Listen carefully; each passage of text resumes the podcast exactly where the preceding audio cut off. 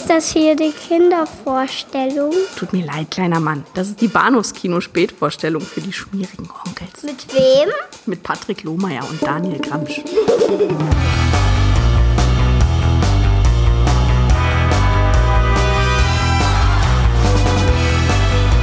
Hallo und herzlich willkommen zur Episode 271 des Bahnhofs Kino Podcast. Mein Name ist Patrick und bei mir ist der Daniel. Hallo.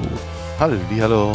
Ein ganz besonderes actionlastiges äh, Bim Bam Basto Borium? Programm. Ja. Genau, da ist viel, viel, Ja. ist viel Action drin, gell. Ja, Das war gut, das war gut. ja äh, äh, viel für die ganze Family heute, gell. Und wir haben hier noch äh, kurz vor Beginn der Aufnahme lamentiert, dass keiner von uns einen guten Ani-Dialekt hinkriegt. Aber Daniel, du lässt Ja. mich nicht hängen. Und Ja, die Hörer natürlich niemals. auch nicht. Natürlich nie. Wir reden, wie soll es anders sein, mal wieder über einen Arnold Schwarzenegger-Film. Lang ist her, mindestens zwei Monate, dass wir das zuletzt getan haben. Und, ich habe ihn auch schon ein bisschen vermisst. äh, es ist äh, Last Action Hero und ähm, ich lehne mich jetzt mal aus dem Fenster und sage, das ist der letzte Ani in diesem Jahr. Wir sollten mal eine kleine Pause einlegen. Ja, ja, ich denke auch. Also vielleicht nach dem Predator. Aber ähm, ich, äh, dafür, dass ich, dass, ich, dass ich Schwarzenegger eigentlich gar nicht besonders schätze, haben wir ihn relativ häufig äh, in unserem Programm. Ach, Ja, du schätzt ihn nicht. nicht wirklich. Ich, ich erinnere mich immer noch gerne an, an, an deine Lobhudeleien über Commando. Also, die klangen mir noch Tage danach im Ohr. Let off some steam, Bennett. Ach, das ein Film voller, wo sich ein klassischer Moment an den nächsten reiht. Aber gut, ja, jetzt äh, Last Action Hero und äh, der ja auch Ani unter mit der Unterstützung von John McTiernan auf dem Regiestuhl Gelegenheit gibt, seinen, seinen Action-Star-Status zu äh, persiflieren und darüber, darüber wird zu reden sein, weil wir heute eben nur einen Film auf der Schippe haben, haben wir ein paar Filmtipps mitgebracht. Beziehungsweise Filmtipps, ob es Tipps sind, wird sich herausstellen jetzt im Laufe des Gesprächs. Wir haben uns da noch nicht abgesprochen. Wir erzählen Genau. einfach mal, Nennen wir es Reminiszenzen. ja, Mhm. was wir so in den letzten Wochen gesehen haben, überwiegend an aktuellen Dingen. Und äh, Ja. wo, womit lag, womit ging es denn bei dir los so? Womit geht's denn jetzt bei dir los? Wohin geht's denn jetzt bei mir gerade? Ähm, ach, ich kann mich gerade gar nicht so richtig festlegen, muss ich ganz ehrlich gestehen. Ich hatte vorm, vorm Urlaub hatte ich irgendwie so eine, so eine, so eine leichte John Hughes Phase, ähm, die aber nirgendwo hinführte, außer zu guten Vorsätzen. Äh, und vor allem den allerbesten Vorsatz, dich dazu zu zwingen, endlich mal welche von ihm mal hier im Podcast machen zu Ja, bitte, gerne. Und, Stattdessen äh, haben wir über Summer School geredet, was natürlich auch großartig war. Irgendwie geht's aber auch in die, arg in die gleiche Richtung. Nein. genau. Ähm, nee, äh, aber im Urlaub selber habe ich mich mal wieder intensivst, so wie ich das eigentlich fast in jedem Urlaub mache, ähm, mit Mission Impossible auseinandergesetzt, also der alten Fernsehserie Cobra übernehmen sie, ähm, zu der ich irgendwie sonst im Jahr nie richtig komme, aber im Urlaub ähm, macht mir das immer wahnsinnigen Spaß, relativ viele Folgen äh, einer gegebenen Staffel hintereinander wegzugucken. Dieses, dieses Jahr war die vierte Staffel dran. Und äh, das so Connoisseure wissen, das ist die Staffel, in der ähm, Roland Hand und äh, Cinnamon Carter, also äh, Martin Landau und seine, seine damalige Frau Barbara Baines, äh, eben nicht mehr mit dabei waren. Ähm, sie stattdessen ähm, Leonard Nimoy mit dazu genommen haben, Hm. frisch gefeuert von der Enterprise. Hm, hm. Ähm, und das fand ich sehr interessant. Äh, Ich, hab, also ich, ich weiß gar nicht, wie viele Folgen diese Staffel hat. Die waren damals, glaube ich, nicht so festgeschrieben auf 21, 24 oder 10 oder 12 oder so. Ja. Ähm, aber ich, ich muss, also ich glaube, ich bis, bin bis zur fünften DVD gekommen. Auf jeder sind halt vier Folgen drauf, also etwa 20. So circa 20 Folgen werde ich mir angeguckt haben. Äh, und verschiedene Sachen sind mir dabei aufgefallen. Erstens, es ist echt, echt drollig zu erleben, wie sehr Leonard Nimoy schon damals gegen das Spock-Image anspielt. Wie viel, wie viel Mühe der sich gibt, eben alles zu sein, nur nicht Spock. Also ein dermaßen lebhafter, also was die Mimik angeht, was denn, was, was, was, was sein, was er Tonalität angeht und überhaupt wie, die ganze, wie er halt Roll, äh, nicht Roland Hand, sondern den, den, den großen Paris Ja. anlegt, äh, ist, ist, ist eine wahre Freude. Gerade eben unter dieser Prämisse, dass naja, offenkundig wollte er beweisen, dass er auch was anderes machen kann. Macht, das, macht, das macht Spaß. Äh, sch schräg ist, dass sie sich gar nicht mal, also dass, dass sie zwar Roland Hand ersetzt haben, aber dass sie sich keine große Mühe gegeben haben, eine dauerhafte weibliche Figur mit ins Team zu nehmen. Was dann also bedeutet, dass äh, die weibliche Rolle in jeder gegebenen Folge von ja meistens anderen gespielt wird. Mhm. Äh, eine, äh, wie hieß sie? Lee Merriweather, glaube genau, ich. Genau, Tracy. Hm. Ja, also Tracy ist, glaube ich, in vier Folgen dabei. Ansonsten. Ach, nur so wenige, okay. Ja, das, das hatte ich auch noch in Erinnerung, aber. Ja, ja, also zumindest in vier oder fünf Geschichten. Nein, nein, deine Erinnerung ist, ist, ist die akkurate. Meine Erinnerung ist Jahre alt, also. Ja, nee, wie gesagt, also es, es, kann auch sein, dass es einfach mehr Folgen sind, aber äh, eine Mission zum Beispiel hat drei Folgen. Also mhm. von daher kann das sein, dass das auf sieben dann kommt oder so. Aber für, sie, sie, ist, sie ist jedenfalls nicht dauerhaft dabei. Ähm, dafür sind halt andere Schauspielerinnen von sehr wechselhafter Güte mit dabei, die sehr unterschiedliche Rollen spielen müssen, die Barbara Bain eben ehrlicherweise alle alleine spielen konnte. Ja, die konnte halt in einer Folge äh, die Verführerin sein, in der nächsten war sie irgendwie die die, die, die taffe Agentin, in der weiteren Folge hat sie irgendwie eine, eine äh, alte Nazi-Schlampe gegeben oder sonst irgendwas und das funktionierte halt jedes Mal, weil sie, weil sie eben genauso wandelhaft oder wandelbar war wie eben äh, Martin Landau. Das ist halt in der vierten Staffel offenkundig so nicht der Fall gewesen. Also haben sie sich halt immer unterschiedlich herausgesucht. Was mir auch aufgefallen ist, dass sie noch, noch viel strukturierter an ihre Folgen rangegangen sind als in den Staffeln davor. Also, das ist halt wirklich, du kannst echt die Uhr danach stellen, wann was passiert. Und, und nicht nur diese klassischen Sachen, so wie äh, der, der Auftrag, der sich dann in fünf Sekunden von selbst äh, zerstört und dann sitzt Jim Phelps auf seiner Couch und sucht, sucht sich die immer gleichen Fotos raus ähm, und dann, dann, dann reden sie im, im Raum und dann geht es irgendwann mal los, sondern halt wirklich der, also das, das, das, das, das Timing der Folge, Folgen scheint halt viel, viel ja, genauer einfach gehalten worden zu sein, was die Sache nicht unbedingt spannender macht. Ähm, dazu ist ihnen offenkundig mittlerweile die Kohärenz der, der, der, der Rahmenhandlung völlig scheißegal. Also komplett. Also, das interessiert sie einfach gar nicht mehr. Äh, das führt dann dazu, dass teilweise die Stimme auf dem Band wie sowas sagt, ihr Auftrag, falls sie ihn annehmen sollten, ist, äh, keine Ahnung, stopp, stoppen Sie den Bösewicht. Das war's. Ja, nicht mehr, nicht irgendwie und äh, ähm, wie, wie man das eben auch von früher, von den anderen Folgen kannte, dass, dass, dass sie eben auch noch gleichzeitig irgendwie seine Reputation zerstören müssen oder ja. äh, nur, nur so, dass halt jemand anders irgendwie besser dabei aussieht oder was auch immer. Ah, ja. Hm, hm, ja, hm. sondern es ist einfach nur, ist mir eigentlich egal, was sie machen, aber der muss gestoppt werden. Sehr, sehr häufig endet eine Folge damit, dass der Bösewicht von einem anderen Bösewicht am Telefon erschossen wird. Am Telefon erschossen. Ja. Das, ja, äh, ja, im Prinzip, äh, die, das, das Team hört dann über wie eine Abhöranlage oder das Telefon oder sowas, wie, wie der Bösewicht erschossen wird. Sehr schön. Das ist, glaube ich, drei oder vier Mal. Hm. Ähm, man, nicht, man konnte ja damals nicht so viel zeigen. Ne? Ja, offenkundig, ja. Ähm, also es, es, es, es ist schon auffällig. Andererseits haben sie aber auch durchaus ganz interessante Ideen gehabt und ein paar ganz, ganz spannende äh, Episoden und sie dann irgendwie gesagt haben, okay, heute machen wir mal den, den Gefangenen von Sender und, und nächstes Mal machen wir äh, und eine, und eine Krimi-Geschichte und dann äh, also wie, ja, sie, sie, sie äh, beim nächsten Mal bauen sie ein ganzes U-Boot nach, um jemandem ähm, die äh, irgendeinen Geheimcode zu entlocken oder irgendwas in der Richtung. Mhm. Also es ist äh, ich, ich habe so das Gefühl, in der vierten Staffel hatte die Serie ein bisschen Mühe, sich selber zu finden, nachdem im Prinzip die beiden Stars der Serie abgehauen sind.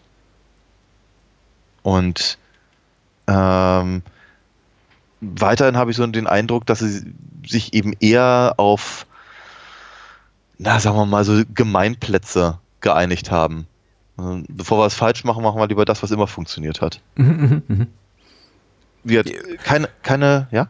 Nee, nee ich wollte gerade sagen, ich meine, Cobra übernehmen sie ist ja für mich der Inbegriff einer vorbelhaften TV-Serie. Das ist ja. ja, jetzt nicht, nicht so die Überraschung, was nicht schlecht ist. Das ist ja gerade gerade im in der in, in, in dem hohen Vertrautheitsfaktor, den eben mhm. Kuba übernehmen sie genau als wie das das Remake da aus den späten 80ern äh, in geheimer ja. Mission auslöst. Das, darin liegt ja auch ein bisschen der Reiz. Klar. Allerdings, wenn du es so beschreibst, dann klingt es jetzt doch gerade nicht so reizvoll. Also ich hatte, ich habe, ich habe zum zum ersten Mal seit der ersten Staffel, die ja, die ja noch relativ anders war, allein schon deswegen, weil halt Peter Graves nicht dabei war, ähm, äh, zu, zum, zum ersten Mal seit langem wieder ein bisschen Probleme gehabt, reinzukommen. Mhm. Und ähm, das ist, es ist keine schlechte Staffel, aber es ist auch keine, bei der ich halt irgendwie so aus dem Nähkästchen geplaudert. Ich, meine, ich bin ja ein großer Fan. Ich mag das ja wirklich wahnsinnig gerne. Und ich habe mir schon sehr, sehr, sehr, sehr lange vorgenommen, ich möchte mal diese Formelhaftigkeit für eine meiner Stories übernehmen. Also habe ich mir nichts äh, Besseres einfallen lassen, als einfach zu sagen, die nächste Story meiner, meiner Comicreihe Alina Fox wird der klassischen Mission Impossible Folge, äh, Formel folgen. Hm, hm. Und ähm, von daher, ich, ich ziehe da eben auch eine ganze Menge Inspiration raus. Und das blieb halt ehrlicherweise in der vierten Staffel ein bisschen auf der Strecke. Vielleicht aber auch, vielleicht liegt es auch ein bisschen an mir. Vielleicht habe ich mich einfach zu sehr damit beschäftigt und dann äh, bin ich vielleicht nicht, nicht in der Lage, dann davon, davon abzuweichen, wenn die Serie sich versucht zu erneuern hm. oder so. Ich mag das jetzt allerdings auch nicht überpsychologisieren. Ähm, von daher sage ich halt nochmal, ich finde es ist keine schlechte äh, Staffel gewesen und ich freue mich halt echt über Leonard Nimoy, der ist, oder Nimoy, oder wie auch immer ausgesprochen wird, mhm. äh, weil der macht, der macht seine Sache schon ziemlich cool und, und, und gut und ähm, den, den, den Brad Paris fand ich tatsächlich menschlich ein bisschen näher als Roland Hand, der immer sehr, sehr, sehr, sehr kühl und ein bisschen, bisschen entfernt von allem auf mich wirkte.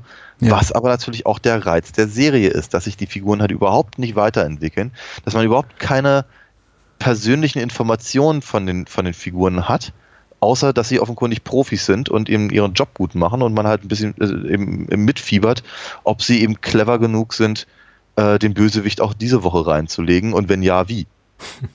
ja, und dass eben praktisch, dass es eben keine, äh, kein, kein kein Hickhack unter den, unter den äh, Charakteren gibt oder irgendwelche, irgendwelche Liebesgeschichten, die dann reingeschrieben werden mussten oder sonst irgendwas, sondern dass es wirklich echt immer nur ans Eingemachte geht. Und dann kann man 15 Minuten Barney dabei zugucken, also seine Hände beobachten, wie er an irgendwelchen Kabeln spielt oder welche Schrauben eindreht. Ähm, Ach ja. Was aber unglaublich spannend ist, ja. Also das ist, das, äh, naja, egal. Jedenfalls, ähm, ich mag die Serie sehr, sehr gerne und die Staffel war nicht schlecht, aber sie war auch jetzt nicht wahnsinnig gut. Mm. Ja. Ach, Vielleicht noch eine kurze Frage, bevor wir obligatorischerweise jetzt über Fallout reden, den neuesten Kinofilm, weil das macht Klar. jeder gute deutsche Kinopodcast dieser, dieser Tage, nicht nur in Deutschland, ja. weltweit. Ja. Ähm, wie, wie hast du die Serie gesehen? Ich frage mich eben, ob sich so, so ein Format, was jetzt eben dieses, äh, diese episodenhafte, formelhafte Struktur hat, wie Cobra übernehmen, sich, sich anbietet, überhaupt, um das jetzt täglich zu gucken oder vielleicht sogar mehrere Folgen täglich. Oder hast du das auch so aufgeteilt, dass du gesagt hast, so eine Folge mal alle paar Tage? Nee, nee. Also es, es, gab im Urlaub jetzt nicht so wahnsinnig viel zu tun okay. abends. ähm, ich habe ich hab schon meistens so zwei, maximal drei Folgen an einem Abend gesehen. Hatte aber nicht das Gefühl, dass ich jetzt irgendwie binge-watche oder sowas. Hm. Also es, ist, es, es, fühlt sich anders an. Ähm, ja. Nur andere Leute, andere Leute haben da auch einen längeren Atem. Aber will heißen mehr Ausdauer. Wenn meine Frau und ich binge-watchen, dann heißt das für uns in der Regel zwei, maximal drei Episoden. Aber ich kenne auch genug Leute, die sagen, du unter fünf, sechs Episoden am Stück von irgendwas kommen, kommen wir da nicht weg. Nee, da würde ich einschlafen bei. Ich bin alt. Ich meine, ich erinnere, ich erinnere mich noch, als Cobra übernehmen sie regulär im Fernsehen lief. Also. ja, Nein, das kann ich nicht von mir behaupten. Also zumindest nicht bei der Erstausstrahlung. nee, äh, ich bin tatsächlich ja groß geworden, aber ich glaube, das ist auch nicht das erste Mal, dass ich das in diesem Podcast erwähne mit äh, in geheimer Mission, also dem Klar. Reboot von 88 ja. bis 90. Das musste um Pi mal Daumen 89 bis 91 ungefähr im ARD-Vorabendprogramm gelaufen sein. Und Ja. das war so mein erster Berührungspunkt tatsächlich mit dem Format. Und das war für mich immer so auch in meiner Wahrnehmung das, das, originale Mission Impossible. Erst, ich habe da erst ein, zwei, drei Jahre später gerafft, als ich mir dann so ein Hei- Heine-Kultfilm, Kultserien-Lexikon geholt habe, dass es tatsächlich da schon eine alte Serie gab. Ja. Und dass, dass mein geliebter äh, Leonard Nimoy da mitgespielt hat. Ja, ja, klar. Aber Also- du, hast, du hast vollkommen recht. Du hast es ja gut er- erkannt mit Leonard Nimoy's Samir, ich bin nicht Spock-Phase. Das war ja eben auch der, der Titel seiner Autobiografie, die er dann ein paar Jahre nach Ende der Serie rausbrachte. Nur um dann, nachdem er sich dann fieses, fiesen Backlash oder Gehate, wie man es heute sagen würde, anhören musste, noch eine zweite Biografie, Autobiografie rausgebracht hat mit dem Titel I Am Spock. I Am Spock, ja, weil. Er, ja, weil, er, weil er erkannt hat, dass es eben auch nicht ohne geht. Und äh, ohne, Mhm. ohne diese Rolle hätte er eben auch nicht hier den, den großen Paris in, in Cobra übernehmen sie gegeben. Ja, richtig. Und er das Hobbit-Lied singen dürfen. ja, da erinnern wir uns alle sehr gerne dran. Ja. Ei, wei, ei, wei. Ähm, ja, nee, klar. Also, aber äh, ich, ich, ich hatte, also ich empfand, als Kind empfand ich äh, Cobra übernehmen sie jetzt immer recht langweilig. Hm. Hm. Hatte nicht den, ich hatte nicht den, die, die Ausdauer. Also genauso, genauso wie ich es. Als Kind habe ich die Muppet Show geliebt, aber ich fand es immer langweilig, wenn der Gaststar kam. Ja. Ja, und ähm, so, so in etwa muss man sich das, glaube ich, vorstellen. Äh, auch bei, bei Cobra übernehmen sie. Ähm, von daher habe ich mein, mein, mein echtes Interesse daran auch erst durch die durch äh, äh, geheimer Mission halt ähm, ent, entdeckt, woraufhin ich dann es muss dann aber auch schon wie die, die, die x-te Wiederholung auf Kabel 1 gewesen sein oder so, die, äh, die äh, praktisch die Originalserie mir nochmal angefangen habe anzugucken und stellt fest, hey, die ist, die ist zwar etwas, etwas anders, etwas, etwas ruhiger inszeniert, aber die ist halt total spannend und faszinierend und sagen wir mal in ihrer ganz eigenen Art und es passt halt einfach total in die Art und Weise, in der ich meine eigenen Geschichten da, zu dem Zeitpunkt halt äh, gesehen habe, worauf ich dann zum Videodrom gegangen bin damals und mir die äh, VHS-Kassetten der ersten Staffel aus, äh, ausgeliehen habe Mhm. bis ich dann über äh, viele, viele Jahre später dann die, die DVD-Box bekam, an der ich halt heute noch gucke, weil, wie gesagt, so richtig Binge-Watchen ist halt nicht. Ähm, oder dafür eignet sich die Serie eben nur, nur sehr, sehr, sehr bedingt. Äh, und ja, von daher werden dann die Urlaube entsprechend genutzt.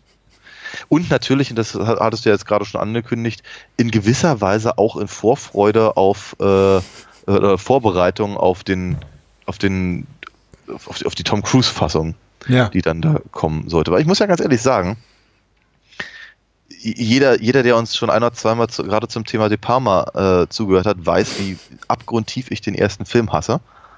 Ähm, und wie vergessenswert und schrecklich ich den zweiten finde. Aber ab dem dritten hatten sie halt einen wahnsinnig guten Run. Also drei, drei, vier und fünf sind eben einfach mal Filme, die sowohl in der, in der, in der Tradition der alten Serie sind, sich äh, einfach auch was die, was die Cleverness angeht, überhaupt nicht verstecken müssen und gleichzeitig eben diesen Action-Aspekt bringen, Mhm. den offenkundig Tom Cruise und das moderne Publikum halt dringend brauchen.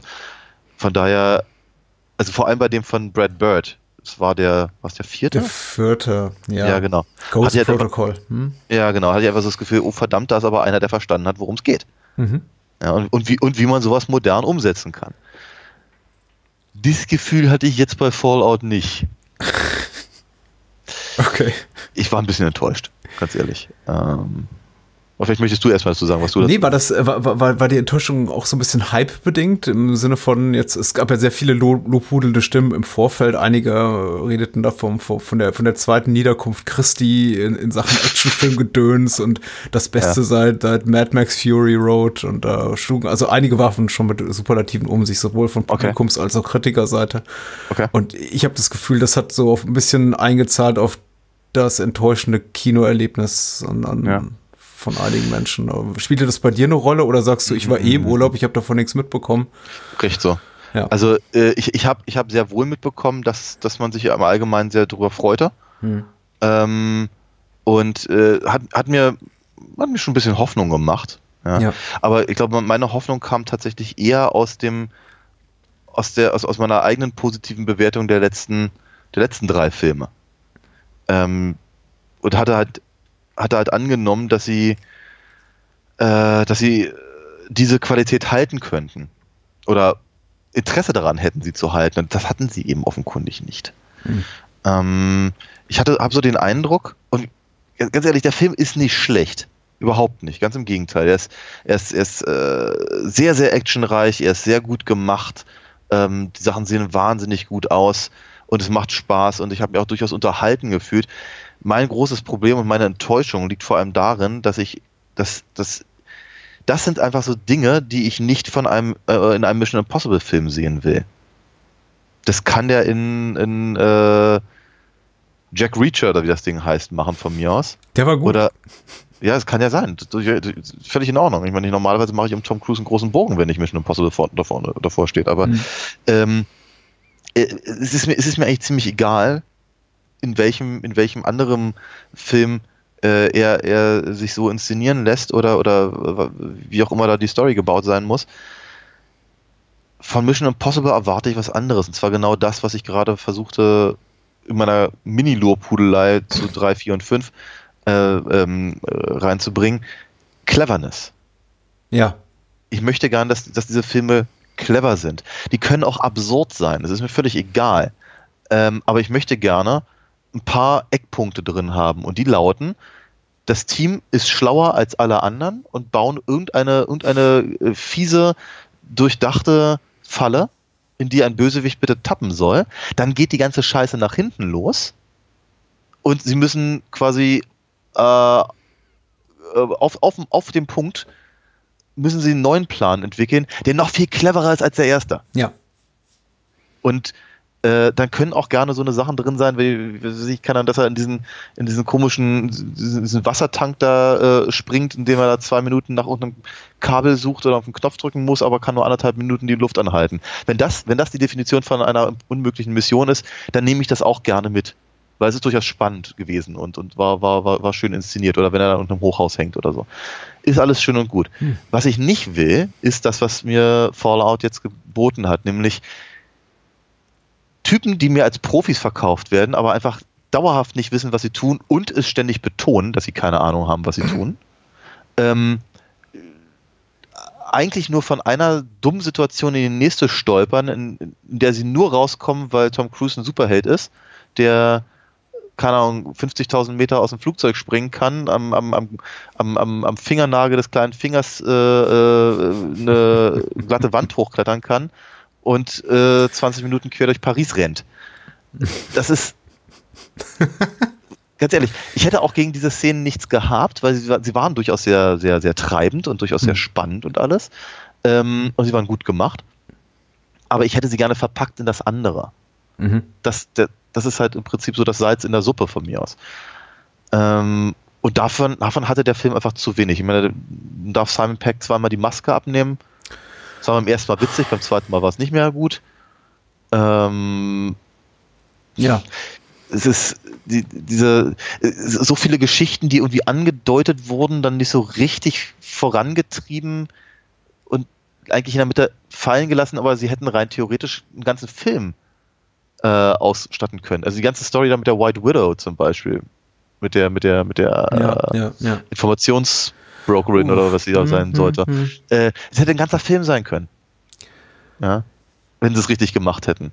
Ja. Und ähm, das, auch, auch, auch wenn er, ja, es mag ja sein, dass wegen Rames einfach mittlerweile zu alt und zu fett ist, aber äh, ich meine, es ist schwierig. Ich meine, das, das, sein IMF-Team sind drei Leute. Selbst, selbst zu der Zeit, als sie eben nicht dauerhaft eine, eine weibliche Figur hatten, waren es aber wenigstens immer vier und ein Gaststar. Oder zwei oder drei. Ähm, und die beiden, die er hat, sind beides Computerfreaks. Damit kann man jetzt auch nicht so wahnsinnig viel machen, was dazu führt, dass in der einzigen Szene, die ich fand, dass sie halbwegs in die Richtung ging, in der ich mir das vorgestellt habe, nämlich wenn sie eben äh, ähm, äh, äh, wie, wie heißt das, Sean Harris, Mhm. glaube ich, äh, befreien äh, und das eben ja offenkundig ein bisschen besser vorbereitet ist, ähm, sind die beiden dazu verdammt, eigentlich nur ein scheiß Motorboot zu fahren. Ja. Das ist halt so, finde ich jetzt, das ist Perlen vor die Säue. Also, ich fand, ich finde auch, also auch in Anbetracht der Tatsache, dass eben die alte Mission Impossible Serie eben sich einen Scheißdreck drum gekümmert hat, ob irgendwelche Figuren weiter eingeführt wurden oder charakterlich ausgebaut wurden. Mhm, Äh, ich meine ganz ehrlich, das hat man in den Filmen bisher auch gehabt. Äh, außer Ethan Hunt kann rennen, die beiden da sind seine Kumpels. mhm. Ähm, äh, haben sie jetzt eben versucht, jeden der einzelnen Vorgänger in irgendeiner Form kurz zu referenzieren, um sowas ähnliches wie Historie zu zeigen und dann eben äh, Geschichten abzuschließen, die niemals einen Abschluss gebraucht hätten. Diese ganze Geschichte mit seiner Frau, Mhm. die ich halt ursprünglich mal als interessant fand, okay, dachte ich so hm. bei mir, ja, aber das ist wird, wird damit Hans Charakter irgendwie jetzt tiefer? Nee. Der seiner Frau auch nicht. Also warum? Ich habe jetzt nicht darum gebeten, die, die Auflösung der Story zu erfahren. Mhm. Äh, ja. Da steckt eine Menge drin von dem, was mir auch nicht wahnsinnig gut gefiel an Mission Impossible. Ich, äh, ich möchte es hier gar nicht irgendwie unser, unser Gespräch unnötig entschärfen, aber ich muss mal im Vorfeld, bevor ich es vergesse, kurz auf, auf einen Podcast von unserem lieben Freund Finn äh, verweisen. Der heißt, äh, wir, wir reden über Filme. Bei dem war ich letzte Woche zu Gast. Wir haben über Fallout geredet. Also wer mich jetzt 60, 70 Minuten äh, kritteln hören möchte, der kann das bitte da tun. Aber vieles, was du gesagt hast, habe ich eben auch so auf dem Schirm gehabt äh, in, in Sachen, ja, hat mir nicht so wahnsinnig gut gefallen. Die, die, die Rolle der, der, der weißen Witwe fand ich unausgegoren, interessant, aber überhaupt nicht zu Ende gedacht. Die ganze Art und Weise, wie sie dramaturgisch in die Handlung eingebettet war, relativ sinnfrei. Auch die, ähm, auch die Konsequenzlosigkeit der Action-Sequenzen, die ja sehr gelobt wurden, das zu Recht, sie sind wirklich gut gemacht, fand ich auch teilweise erschütternd, äh, dass hier Leute links und rechts sterben und im Grunde nichts wirklich Einfluss zu haben scheint auf, auf den Rest der Handlung. Ich meine, wir haben, wir haben zum Beispiel einen, einen wirklich also was mich als, als, als alter Kobo übernehmen Sie Fan, also Mission Impossible, die Serie oder die Serien-Fan Ja. zum Beispiel massiv nervt, ist, wenn eben Ethan Hunt ohne Maske, ohne Tarnung, Hm. ohne irgendwas in die Öffentlichkeit tritt, in diesen öffentlichen Raum, in dieser Riesenparty Ja. und dann später in, Ja. In diesen Society Club und in aller Öffentlichkeit vor den Augen von 500 Menschen und mutmaßlich 20 Überwachungskameras anfängt, Leute niederzustechen stechen oder, oder, oder Ja. zu verprügeln. Beziehungsweise er lässt abstechen, weil er tötet ja keinen, aber er bereitet die Abstecherei vor. Ja, so. ähm, die Handlung dann aber, das aber alles überhaupt keine Konsequenz zu haben scheint. Also er weiterhin seine, seine, seine, seine, Tarnung wahren kann, wobei die wahrscheinlich schon in dem Moment über alle Berge wäre. Jetzt kann man sagen, okay, was, was fängst du an, bei so einem Film über, über, über, über, über einen Plot zu schimpfen? Das Problem ist eben in dem Fall, mache ich in der Regel nicht, ist das tatsächlich, dass das, dieses ganze in geheimer Mission, Ja. um mal den deutschen Titel des Reboots zu nutzen, dass das eben ein, ein essentieller Bestandteil der Serie war, dass das, was Ja. sie gemacht wird, eben, also was sie machen, heimlich gemacht wird. Und wie du schon sagst, am besten mit einem ordentlichen Wissens- und Könnens- und Intelligenzvorsprung vor den Bösewichtern Ja. Darauf, da- das, das ist die Prämisse und darauf aufbauend kann man dann unmögliche Situationen kreieren. Und das hat eben Brad Bird, im, im vierten Teil perfektioniert. Der schreibt, der, zeigt unglaubliche Technik und im nächsten Schritt zeigt er, wie diese Technik versagt. Ach, die Ja. scheiß Magnetdinger am Burj Khalifa in Dubai bappen nicht mehr und Cruise fällt runter und dieses, ah, es funktioniert einfach nicht. Aber im Grunde haben sie schon so schon einen Plan entwickelt, wie, wie, wie sie die Böse, Bösen zu Fall bringen. Und äh, Fallout gibt sich eben nicht die Mühe. Fallout ist eben wirklich nur darauf erpicht, äh, Tom Cruise in der nächsten Extremsituation zu zeigen. Genau. Und das finde ich eben auf Dauer, fand ich auf Dauer eben auch etwas ermüdend. Ja. Es ist eben, also ich, ich, ich, ich fand die, die, die, die, die Wursteligkeit des, der Handlung fand ich sehr vergleichbar mit dem ersten Film. Ähm, wo ja auch irgendwie nur von, von, von links nach rechts gehetzt wird. Und ähm, die, diese Betonung auf eine Actionsequenz jagt die nächste, ist erinnert mich eben sehr an den zweiten, nur nicht ganz so over the top. Äh, von daher haben sie sich, glaube ich, gerade bei genau den beiden Filmen mehr bedient, als bei, äh, die, die mir nicht gefallen, als bei denen, die mir gefallen. Also ich glaube, die Wurstigkeit der Handlung gerade im ersten hast du ein bisschen falsch in Erinnerung. Ich meine, du kannst den Film nicht Ich- mögen für seinen, für ich seinen. habe ihn aber trotzdem irgendwie vier, fünf Mal gesehen. Also Ja. ich finde ich ich finde, ich finde, ich finde das wirklich, also, verstehe mich bitte nicht falsch, aber ähm, ich kann dem Film auch durchaus folgen. Ich finde nur, dass er eben ständig gehetzt wird, weil er ist ja permanent, es ist ja, das ist ja, Mission Impossible 1 ist ja im Prinzip auf der Flucht 2. Ja. Und äh, das, das, ist, das ist mein Punkt. Jetzt Mhm. zumindest jetzt gerade hier in der, in der, in dem, der Phase der, der, der, Diskussion, dass er eben genauso auch jetzt im, im, im sechsten, er kommt nicht zur Ruhe. Hm. Ne? Also ständig, ständig kriegt er irgendeine Information, muss dann hier, hierhin rennen. Dann kriegt er die nächste Information, muss er dahin rennen. Hm. Äh, dann kommt einer, einer, kommt einer durch die Tür, muss er fliehen. Und dann, keine Ahnung, schnappt er sich ein Motorrad, fährt durch die Stadt, wird abgeworfen, muss re- rennen. Dann Ja. ist er auf einmal auf dem Motorboot Mhm. und so weiter und so fort. Und so geht das halt, so zieht sich das halt durch. Und das war im ersten Film eben auch zumindest in gewisser Weise so. Mhm. Ähm, Mir, mir, und dennoch mir fehlt, ist der erste Film cleverer, Mhm. das muss man auch Mir, mir, mir fehlt so ein bisschen jeder Film, jeder Teil der Reihe, egal ob man ihn mochte oder nicht und egal ob es gut umgesetzt war oder nicht. Und ich finde gerade der zweite scheitert fast auf gesamter Linie, trotz John Ja. Woo irgendwie bei der Ausführung seiner Actionsequenzen. Aber, aber jeder Film hat diesen, diesen Standout-Moment, so eine Sequenz oder im besten Falle zwei oder drei, von der ich sage, ach, das habe ich so oder so ähnlich noch nicht im Film gesehen. Und für mich Ja. war es zum Beispiel im, im ersten, man mag den Film mögen oder nicht, äh, diese, diese, dieser Einbruch in diesem Hochsicherheitscomputer, irgendwas. Ding, Raum, Ja, ist, ist, ist, ist ein Moment, an dem, an dem man sich erinnert und gerne erinnert. Und jeder Film hatte bisher so einen herausragenden Moment. Und der, der, der sechste ist, äh, das galt aber auch schon äh, ähnlicherweise, finde ich, für den fünften eben handwerklich hervorragend, aber er bietet mir nichts, glaube ich, was ich nicht so oder so ähnlich schon in anderen Filmen gesehen habe. Ich meine, Autoverfolgungsjagden sind toll und Hubschrauberverfolgungsjagden sind toll und die Klopperei im, in, in dem Badezimmer ist toll, aber das habe ich in, in, in, in The Raid 2 oder in äh, hier, äh, wenn ich an Henry Cavill denke, in The Man from Uncle vor zwei Jahren erst gesehen. Da gibt es eine Szene, in der Henry Cavill einen anderen Kerl im, im, im ba in, in, in einem Badezimmer verprügelt und ihn irgendwie dabei mit Waschbecken über den Kopf zieht. Ich dachte, ja, okay. Also gut, Christopher McQuarrie hat auch diesen Film gesehen und hat es besser gemacht in, in, in Fallout, aber es ist für mich nichts Herausragendes wirklich dabei. Ja. Und der eine Moment, von dem ich wirklich viel versprochen habe und der in der, in, in der, in der ganzen PR des Films sehr, sehr gepusht wurde mit diesem, mit diesem, mit diesem, mit diesem Halo-Stunt-Flug, Fallschirmsprung. Ja. Ähm, der hatte eine tolle Ankunft, weil ich, ich, ich mag diese Festival-Location, La Palais, irgendwas da, Mhm. wenn sie da, wenn sie da in Paris landen.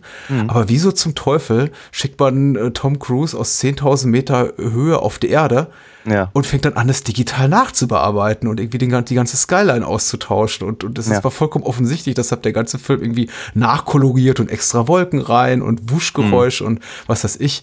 Ähm, Schnitte wurden kaschiert und dann sieht es für mich eben nicht mehr auch nach einem echten Stunt aus, sondern eben wieder nur nach der irgendwie üblichen Hollywood-Trickserei. Und das fand ich eben schade, weil Ja. äh, das hinter den Kulissenmaterial uns ja verrät, ja, Tom Cruise ist irgendwie angeblich 50 Mal runtergesprungen. Ja. Also viel, viel Perlen vor die Säule fand ich leider auch. Und ich finde auch in, in der Hinsicht, also gerade in, in, in der Bewerbung dieser Filme, finde ich, sollten sie in Zukunft wirklich, wirklich Acht geben, wie weit sie das noch pushen wollen, diesen ganzen Tom Cruise macht alles selbst Aspekt, weil mir geht's langsam gehörig auf die Nüsse. Und ich wäre fröhlicher über ein bisschen mehr Kreativität Ja. und ein bisschen mehr Team Spirit dafür. Statt Tom Cruise macht alles alleine und Ja. die anderen, äh, keine Sind Ahnung. Simon Peck und Rebecca Ferguson und, und äh, hier Wing Rames dürfen dastehen und wow sagen. Ja. Ja. Ja, ja.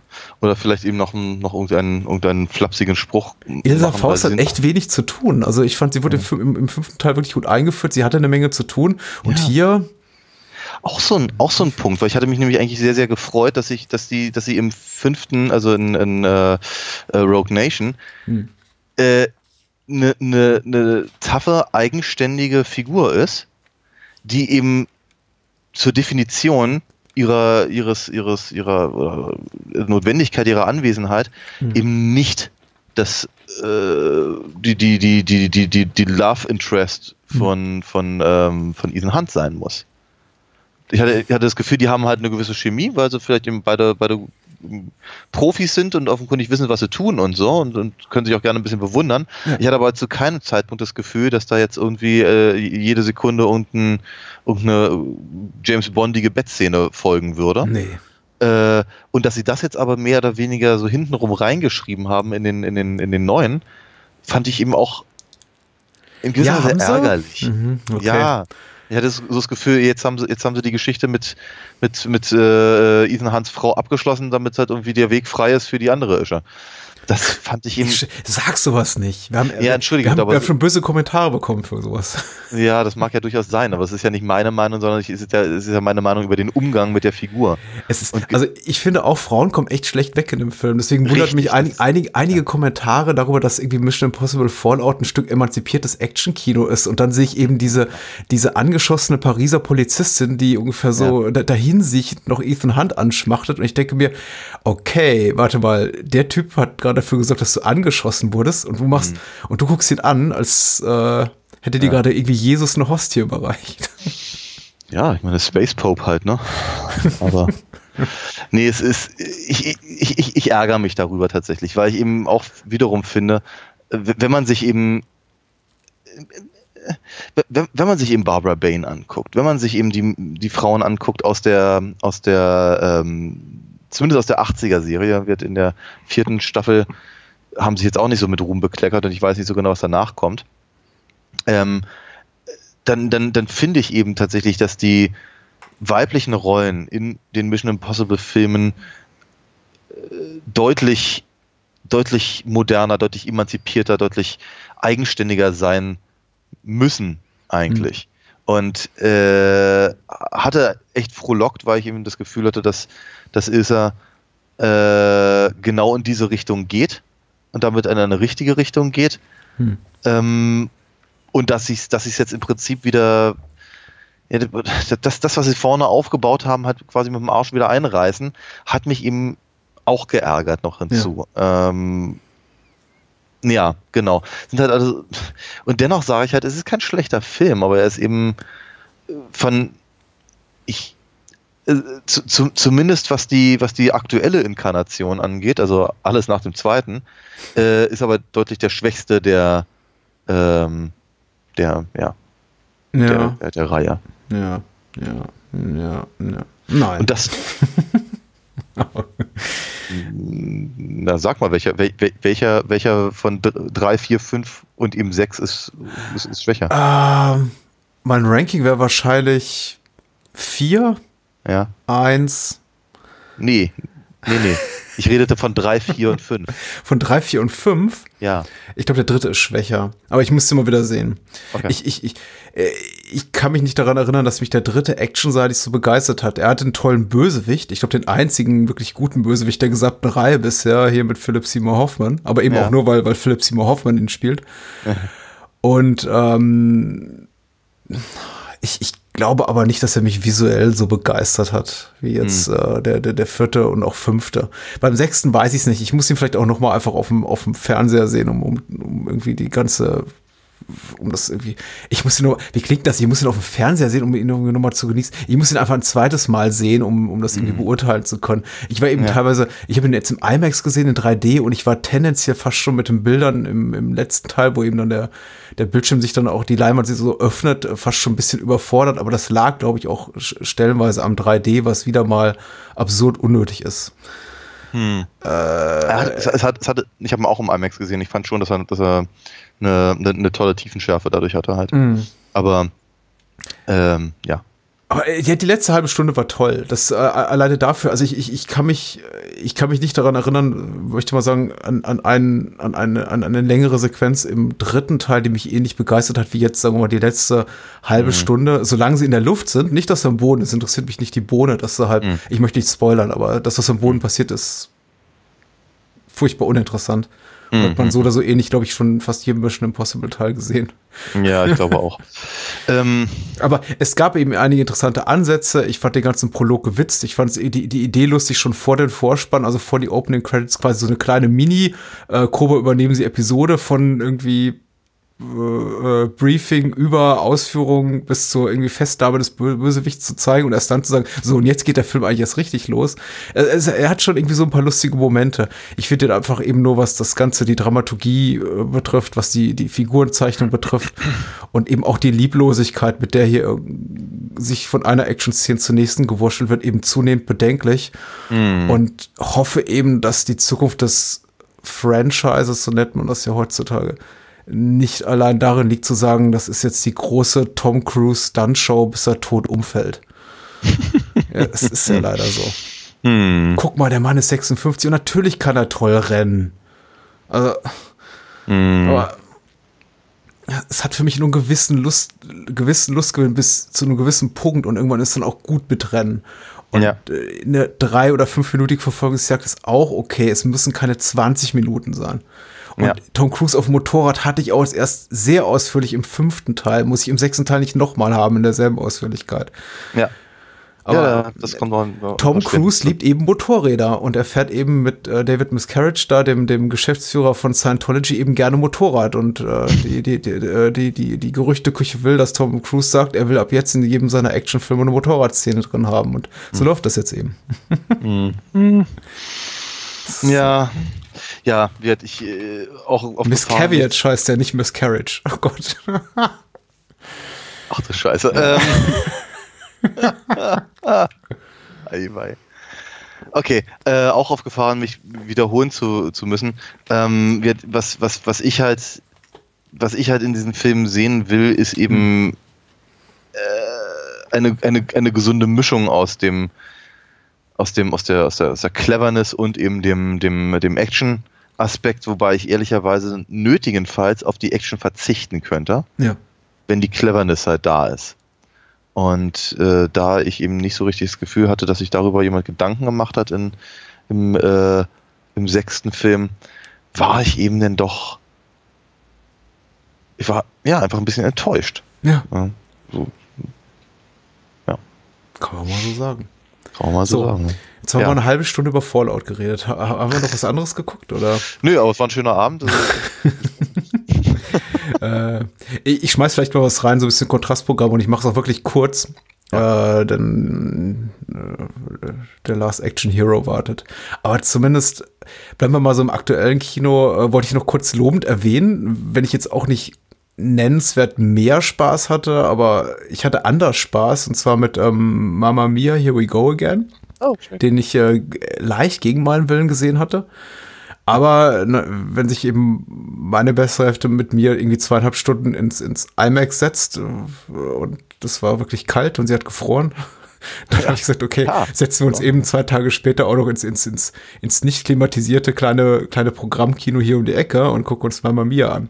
Der Ton war zu leise, aber der Film war sehr nett, muss ich sagen. Ich habe mich wirklich gut unterhalten gefühlt.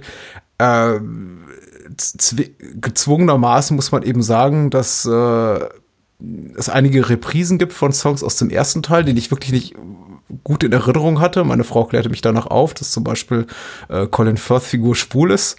Und Ah. weil, weil ich, weil, weil ich sie, weil ich ihr danach sagte, ja, ja, schade, dass er, er keine Dame abbekommt. Und äh, meine Frau sagt, der will keine Dame.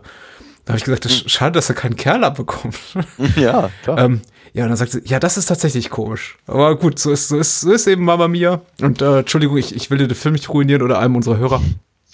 Äh, aber man kann eigentlich kaum zu viel verraten über den Film. Die, der, der, der Plot ist ein Nichts, die Figuren sind ein Nichts. Ähm, äh, die, die, die, die ganze äh, interne Chronologie der Dinge macht keinen Sinn. Ein Film, der sich in, in, in, in Flashbacks sudelt und generationenübergreifendem äh, Sing-Song. Und das ist irgendwie alles nett. Äh, es gibt eben, wie gesagt, ein paar Reprisen von, von Songs aus dem ersten Teil. Dancing Queen muss natürlich wieder rein. Aber viel, viele sind eben auch ABBA-Songs, die ich, die ich ehrlich gesagt noch nie gehört hatte. Oder Songs, die mir wirklich noch ganz, ganz dunkel noch im Gedächtnis waren. Was ganz nett ist, es lebt eben vor allem für mich jetzt vom, vom, vom Charme der, der Besetzung. Ähm, was jetzt nicht für alle gilt. Also auf, auf, auf Cher oder Pierce Brosnan kann ich gut verzichten, wohingegen ich zum Beispiel bei Amanda Seyfried oder die, die junge Dame, ich glaube Lily James heißt sie, die die junge Version von Meryl Streep spielt in den Flashbacks, äh, an, denen hatte ich eben sehr, sehr viel Spaß, genauso wie an Christine Baranski, ja, ähm, die sehr unfassbar performt für ihr Alter. Also allen, allen anderen merkt man schon, dass sie wahrscheinlich nach, nach, nach, nach der letzten Klappe den, den, den, den Stock rausholen. Aber Christine Baranski ist unglaublich gut in Form. Äh, also ich hatte Spaß. Und äh, hiermit, hiermit sei dann eine, eine, eine milde Empfehlung ausgesprochen. Ich bin, ich bin noch sehr gespannt. Ich, ich will ihn ganz dringend gucken. Ich mag ja den ersten sehr gerne. Allein deswegen, weil. Ich war der einzige Mann im Saal. Ah ja, das Ja. wird mir vermutlich auch passieren. Ähm, ich, äh, nee, ich, mag, ich mag den ersten wirklich gerne, weil ich, der, macht mir gute Laune.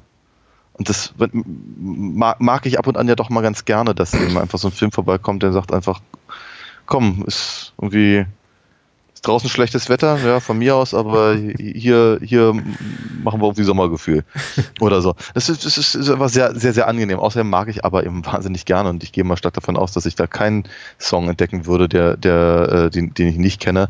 Allein deswegen, weil ich alle Songs von ABBA kenne. Ja. Ähm, ich bin halt sehr gespannt darauf, was sie, was sie, äh, wofür sie sich entschieden haben und was sie einsetzen und wann wo und so. Ähm, ich weiß halt nur noch nicht so genau, wenn ich dazu komme, den auch tatsächlich zu gucken. Aber was hast du denn noch geguckt? Ähm, auch etwas, was ich, wie soll ich sagen, ein bisschen vor mich hergeschoben habe, äh, weil ich, weil ich eigentlich nicht schon wieder enttäuscht werden wollte, aber genau, also relativ sicher war, dass ich enttäuscht werden würde. Äh, und so ist es dann eben auch gekommen. Aber ich dachte so bei mir, war ich gerade neulich in Disneyland, jetzt müsste ich mir eigentlich auch mal den neuen Piratenfilm angucken. Äh, also habe ich mir hier Deadman No Tales, der irgendwie in Europa Salazar's Revenge heißt, glaube ich. Mhm. Äh, also praktisch den, den äh, fünften äh, Pirates of the Caribbean Okay. ähm, Johnny Depp Film. Und ich, ich habe ich hab schon, ich habe ich hab verstanden, was sie wollten.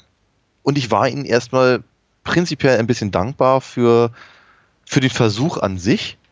Ähm, nämlich halt einfach so ein bisschen wieder die, die, das, das, das, das klassische Abenteuer-Flair des, des allerersten Films heraufzubeschwören. Es ist ihnen allerdings dummerweise aber sowas von dermaßen mal gar nicht gelungen. Ähm, weil sie sich, glaube ich, auch zu sehr in ihre eigene, in ihre eigene Mythologie oder, oder, oder Art und Weise, wie sie Geschichten zu gl- glauben, erzählen zu müssen, verstricken, ohne sich damit mal zu beschäftigen, wie funktionieren eigentlich Piratenfilme. Mhm. Ähm, was ich halt echt ganz schwierig finde. Außerdem geht mir einfach Johnny Depp unglaublich auf die Nüsse in letzter Zeit.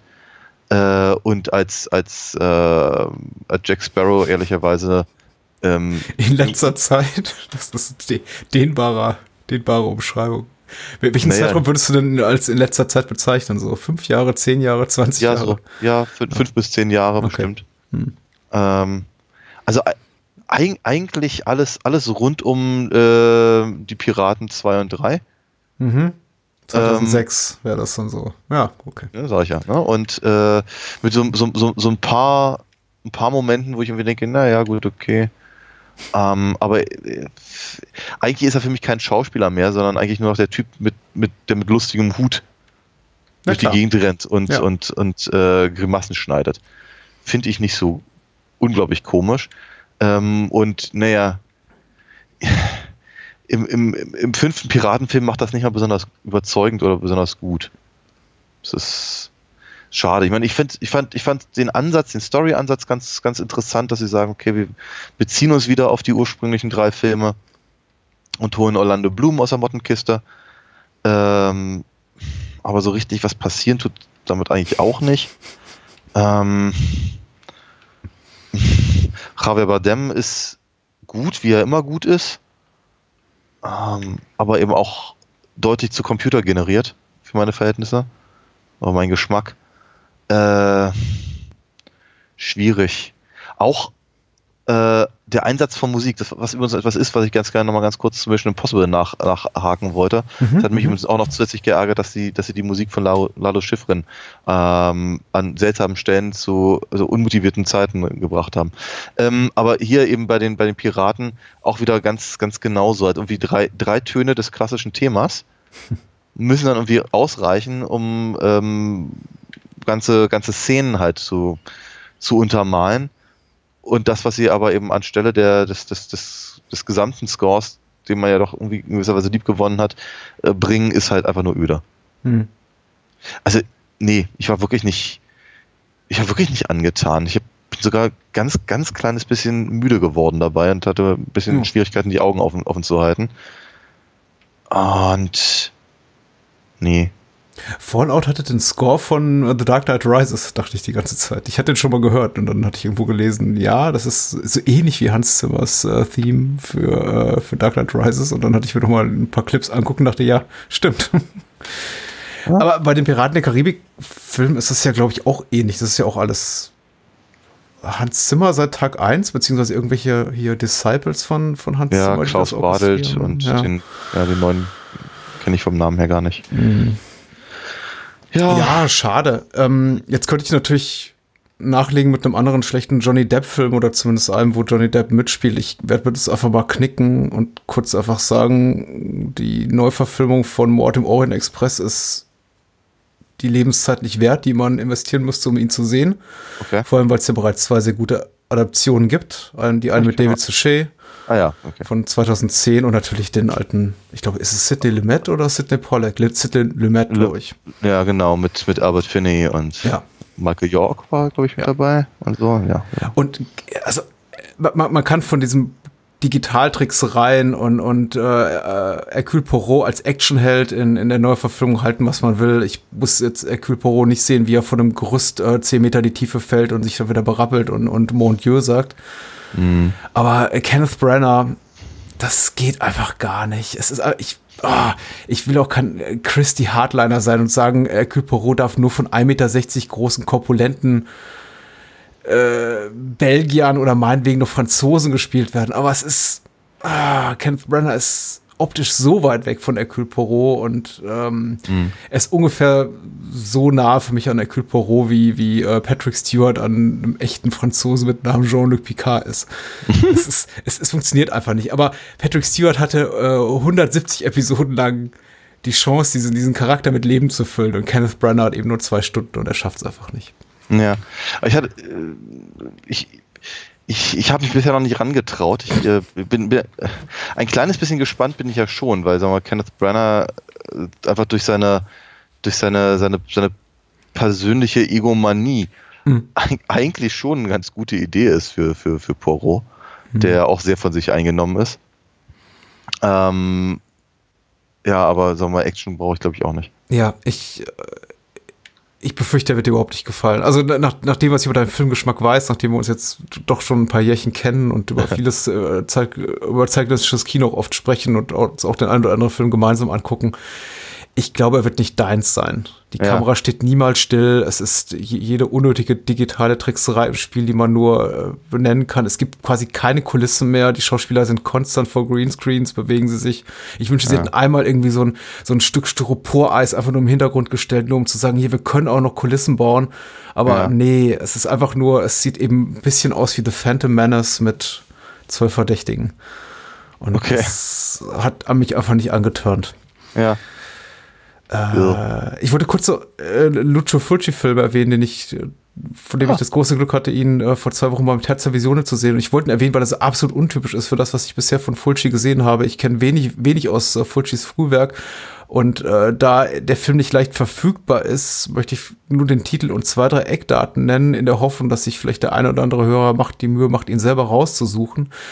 Wir haben ihn jetzt als, als Originalkopie gesehen. Ich weiß nicht, wie gut er anderweitig verfügbar ist auf DVD und sonst wie, aber oder, oder auf VS, aber man sollte sich die Mühe machen und äh, mit Darmbedienung mal suchen. Der heißt äh, im italienischen Original Le Massaggiatrici, glaube ich, die, die Masseusin oder sowas. Mhm. Ist eine hervorragend besetzte äh, Sex-Groteske, Burleske, nicht Groteske. Ähm, ganz wunderbar besetzt mit äh, Marisa Merlini und Philipp Noré, äh, Silvia Koskina, äh, Nino Taranto. Äh, ganz tolles Gegengift zu dem, was sich zur selben Zeit in Deutschland so abspielte, nämlich mit irgendwelche Heinz Erhardt-Komödien, die jetzt auch nicht ohne Scham sind, das möchte ich jetzt nicht Klar. behaupten. Ja, ja. Aber ähm, sehr, sehr äh, politisch unkorrekt, sehr, sehr linksgerichtet, sehr, sehr frivol und durchaus provokant auch in der ganzen Tonart. Und mir hat es unglaublich Spaß gemacht, einen Film zu sehen aus dem Jahre 62, der so eine Attitüde an den Tag legt und wirklich mhm. sagt, hier nicht, äh, nicht, die, nicht die Prostituierten, die äh, sind, sind hier die Bösewichter oder die, die äh, am Ende den Schaden haben im Film, sondern die ganzen alten weißen Herren mittleren Alters, die, äh, die so tun, als äh, die, die, die vorne raus so ihr, ihr, ihr wohlfeiles, äh, harmloses, äh, behütetes Leben pflegen und hinten raus irgendwie die schmierigsten, schmierigsten Lustaffen sind. Und die kriegen so richtig hier fest weg, äh, fett weg und das hat einfach Spaß gemacht. Und nach der Resonanz des äh, Kinopublikums in Frankfurt zu urteilen, hat es den meisten Menschen Spaß gemacht. Also äh, zu Deutsch die, was habe ich jetzt gerade gesagt? Äh, mit Darmbedienung, genau, so heißt es in der deutschen Übersetzung. Von Lucio mhm. Fulci. So, sollte man mhm. sich mal raussuchen. Und ich glaube, bei, bei Mubi kann man den streamen. Ah ja. Nicht alles täuscht. So. Okay, cool. Ja. Schick, schick. Das, das war es dann auch so. Und ja. bei dir so? Nö, bei mir war es das eigentlich auch so. Um, ja. War ja auch eine ganze Menge. Vor allem Fallout. Ja, also vor allem eine Menge Dis Diskussionen gerade, ja.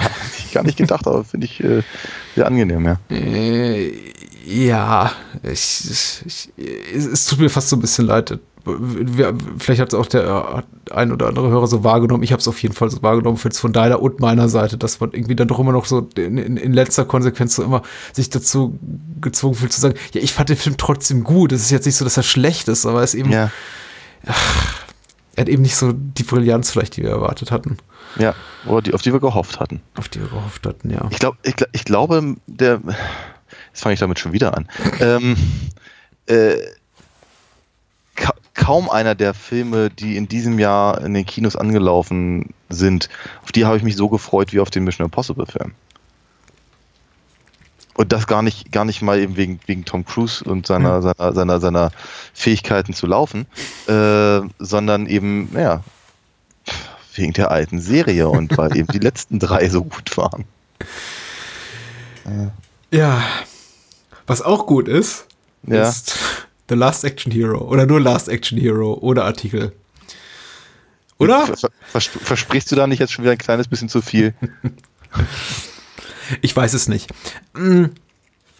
Ich habe tatsächlich mir, mir viele Jahre nicht die Mühe gemacht, äh, nachzusehen, warum äh, Last Action Hero so grandios an den Kinokassen gescheitert ist, da die, äh, die Geschichte mich darum nie wirklich interessierte. Also ungleich zu, was ich, legendären Flops wie jetzt Heaven's Gate, die ein, ein ganzes Studio zu Fall brachten, hat einfach Last Action Hero keine für mich besonders interessante Historie. Ich dachte einfach mhm. nur, na gut, ich meine, jeder macht mal, le, le, le, mal einen Flop hin und warum sollte das einem Arnold Schwarzenegger oder John McTiernan eben nicht passieren? Mhm. Ja, bis ich da letzte Woche zum ersten Mal las, ach, der startete eine Woche nach Jurassic Park. dem, dem Film, der wahrscheinlich so äh, das, das, das, weiß ich, äh, Kinogesprächsthema des Sommers war, wenn es überhaupt noch was anderes gab. Klar. Und äh, dafür sind ja Spielberg-Filme, zumindest Spielberg in, in, seiner Glanzzeit durchaus bekannt. Äh, man hatte ja auch, glaube ich, damals 82 die schlaue Idee, uh, The Thing eine Woche oder so nach E.T. rauszubringen. Ja, ja. Und ähm, das ist, ist selten guter Rat. Also mittlerweile kann man das, glaube ich, machen. So, so mhm. gut ist Spielberg nicht mehr im Geschäft, aber Last Action Hero wird dadurch gelitten haben, habe mir allerdings dazu angelesen auf äh, im, im, Heimkino, VHS, DVD, hm, hat der durchaus wieder sein Geld eingespielt. Und ja. äh, das Kritiker-Echo war durchwachsen und darauf, da, darauf freue ich mich auch in unserem Gespräch, da so ein bisschen auszuloten, vielleicht auch irgendwie ein paar Mutmaßungen anzustellen, woran das gelegen haben könnte. Ja, ja. Also dazu vielleicht vorneweg gesagt, ich hatte ihn bis, vor, bis, bis zu unserem Podcast noch nie gesehen, mhm. weil er mich nie interessiert hat. Ich hatte aber nie das Gefühl, dass er ein Flop war. Also in meiner, in, in meiner, in meinem Umfeld war Arnie halt damals äh, ein, ein, genauso ein, so ein Muss ins Kino zu gehen, wie vielleicht, keine Ahnung, 10, ja. 15 Jahre vorher der äh, im Bond-Film. Ob man ihn jetzt nun hm. mag oder nicht, scheißegal, man muss den im Kino gesehen haben, weil es gehört dazu. Das macht hm. man so. Ähm, also von daher hatte ich eigentlich nie den Eindruck, dass Last Action Hero ein Flop war. Dass er nicht so groß war wie, T2 oder so war mir schon bewusst, klar. Mhm. In Deutschland so ein mittelgroßer Erfolg, 1,4 äh, Millionen Kinozuschauer, das ist okay. Ja. Muss man sagen. Ist aber auch äh, deutlich weniger als sowas wie Hotshot 2, der im selben Jahr 5 Millionen Zuschauer hat. Ah.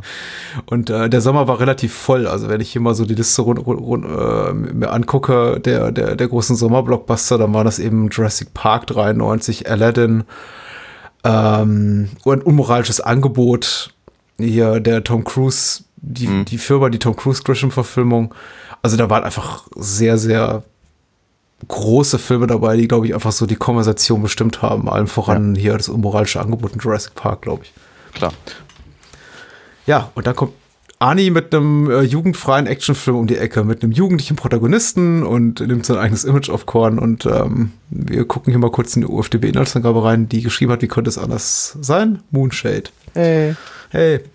Der junge Danny Madigan ist ein absoluter Filmfan und sein größter Held ist der Actionheld Jack Slater gespielt von Arnold Schwarzenegger. Als er eines Nachts eine Vorabaufführung des vierten Slater-Films sieht, bringt ihn eine magische Kinokarte mitten in den Film. Hier muss sich Danny mit den Gesetzen des Actionfilms herumschlagen, die nicht gerade gemäß der normalen Realität sind. Trotzdem freunden er und Slater sich langsam aber sicher an, auch wenn dieser das Märchen von der anderen Seite nicht glauben will. Als jedoch ein Superschurke aus dem Film mittels der Karte in die Realwelt entkommt, muss sich Slater der Realität stellen. Eine Realität. Moonshade ist echt langsam manchmal ein bisschen ausführlich.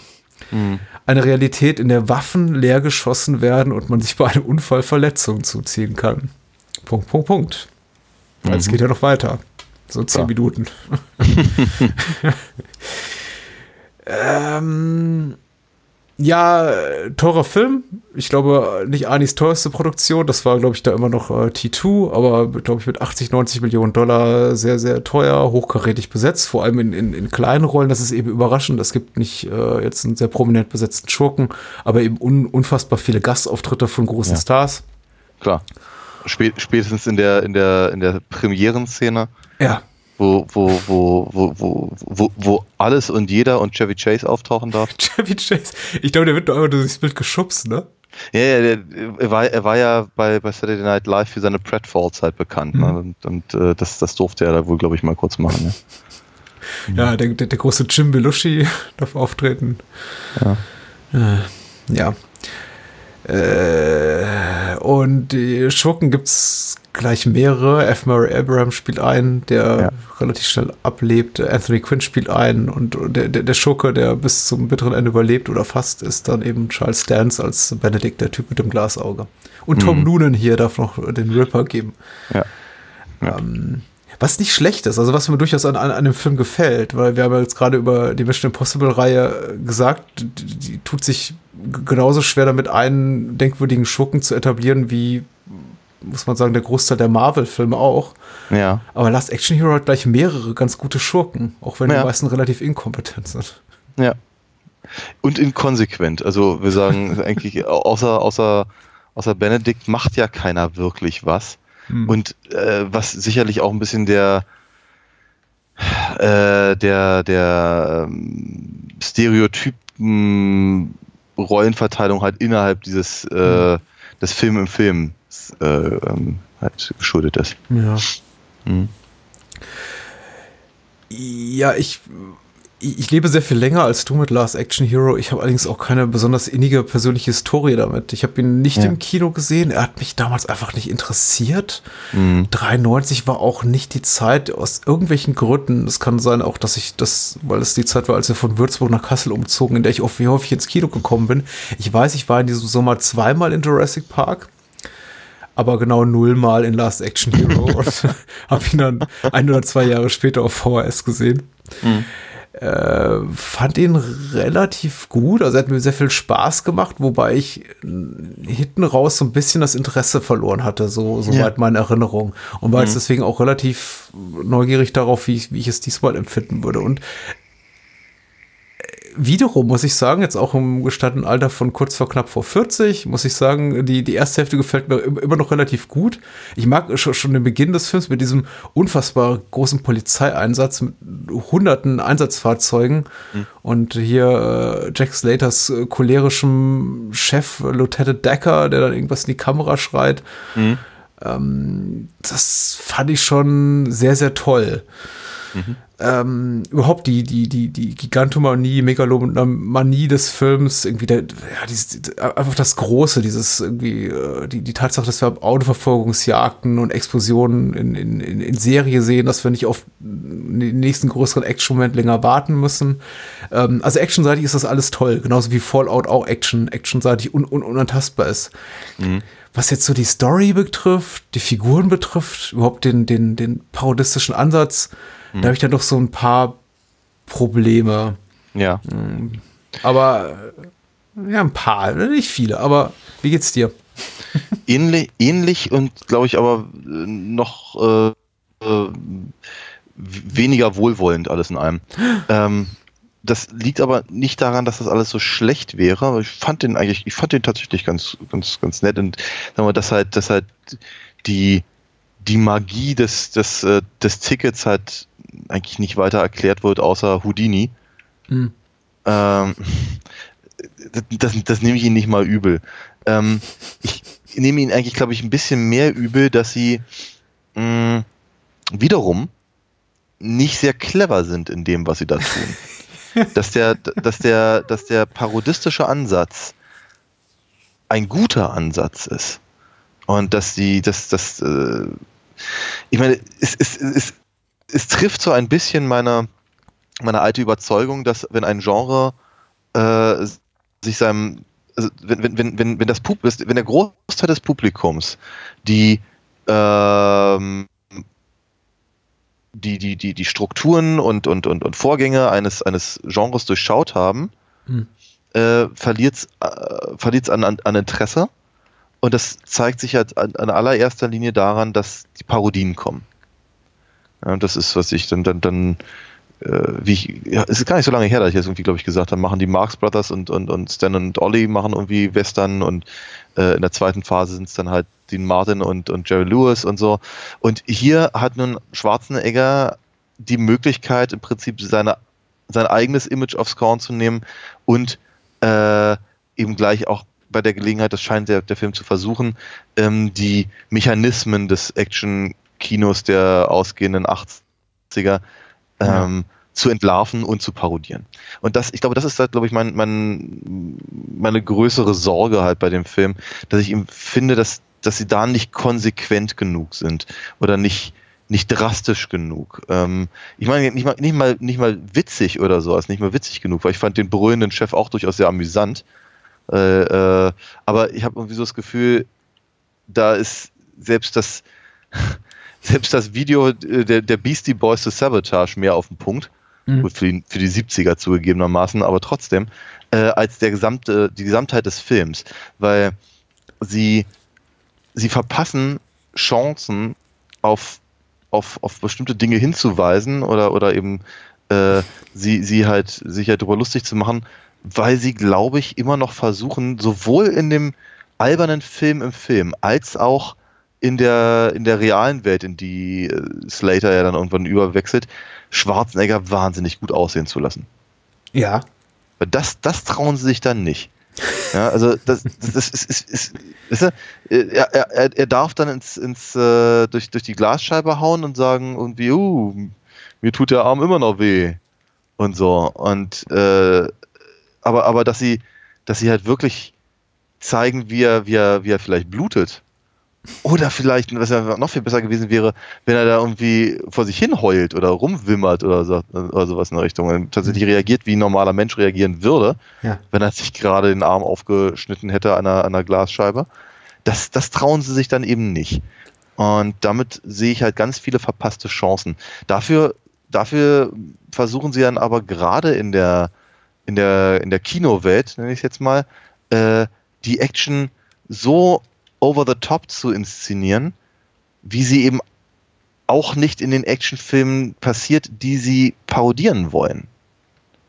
Also vielleicht mit Ausnahme von True Lies, aber der ist später, wenn ich mich äh, recht entsinne. Ja. Ähm, ja, der zum Beispiel, der parodiert das, parodiert das besser. Ähm, Ja, aber auch in in ein bisschen geschmacklose Art und Weise, wenn dann irgendwie hier die, dieses Ma- Maschinengewehr, die, die, die, die Treppenstufe runterfällt und dabei irgendwie reihenweise Leute niedermäht. ja, klar. Ja. Libysche Terroristen oder wer auch immer das ist. ja. Das, ist, das ist richtig, ja. Also, Irgendein Land weit weg, um das sich die Amerikaner nicht kümmern. äh, ja. Ja. Ja. Ähm, genau, das, äh, st- st- stimmt schon, aber wie gesagt, das, diese ganze, diese ganze, äh, wie hieß er, Larry the Fart oder so ähnlich? Leo. Hm? Leo, danke. Leo the Fart Nummer. Nicht, ich dass es einen Unterschied macht. Nein, natürlich nicht. Aber das, das ist halt so, das, das, das, das bewegt sich auf einer, auf einer parodistischen Humorebene, die eben, die, die eben je, jens, jenseits der, der, äh,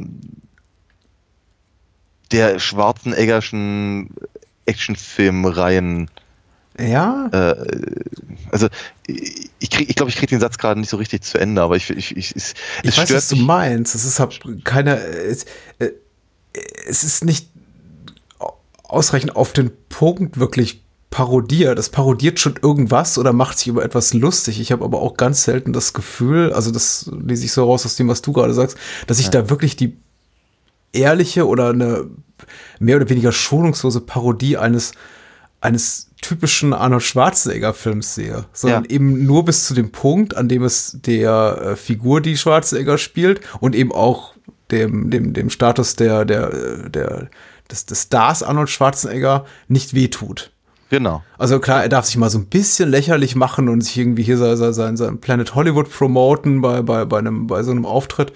Aber ähm, drei Minuten später darf er natürlich auch der Erste sein, der, wenn im, im, im, Kinosaal geschossen wird oder eine Axt fliegt, der dann sofort irgendwie in die, in die Menge springt und anfängt, Leute zu retten. Also der echte Arnold Ja, Schwarzenegger. ja, klar. Weil, Ja. ähm, Ja, ja. äh, das lässt er sich dann auch nicht nehmen. Natürlich nicht, ja. Ja. Ja, Das ist, das, das, das empfinde ich ja eben als schwierig. Abgesehen davon, dass ich den Jungen unglaublich nervig finde, aber ich ja, ist schlimm. habe ich hab, hab aber auch so meine Probleme. Also von John Connor über das blöde Balk aus Robocop 2 äh, bis, äh, zu dem hier. Ich, ja, Ich finde Austin O'Brien tatsächlich schlimmer als jetzt hier, äh, wie heißt er, der, der, der Junge aus Sequest, der auch nicht mehr lebt, ja, in, in Robocop 2. Aber äh, ja, und John Connor, sei es drum. Ich, äh, Austin O'Brien finde ich tatsächlich relativ doof.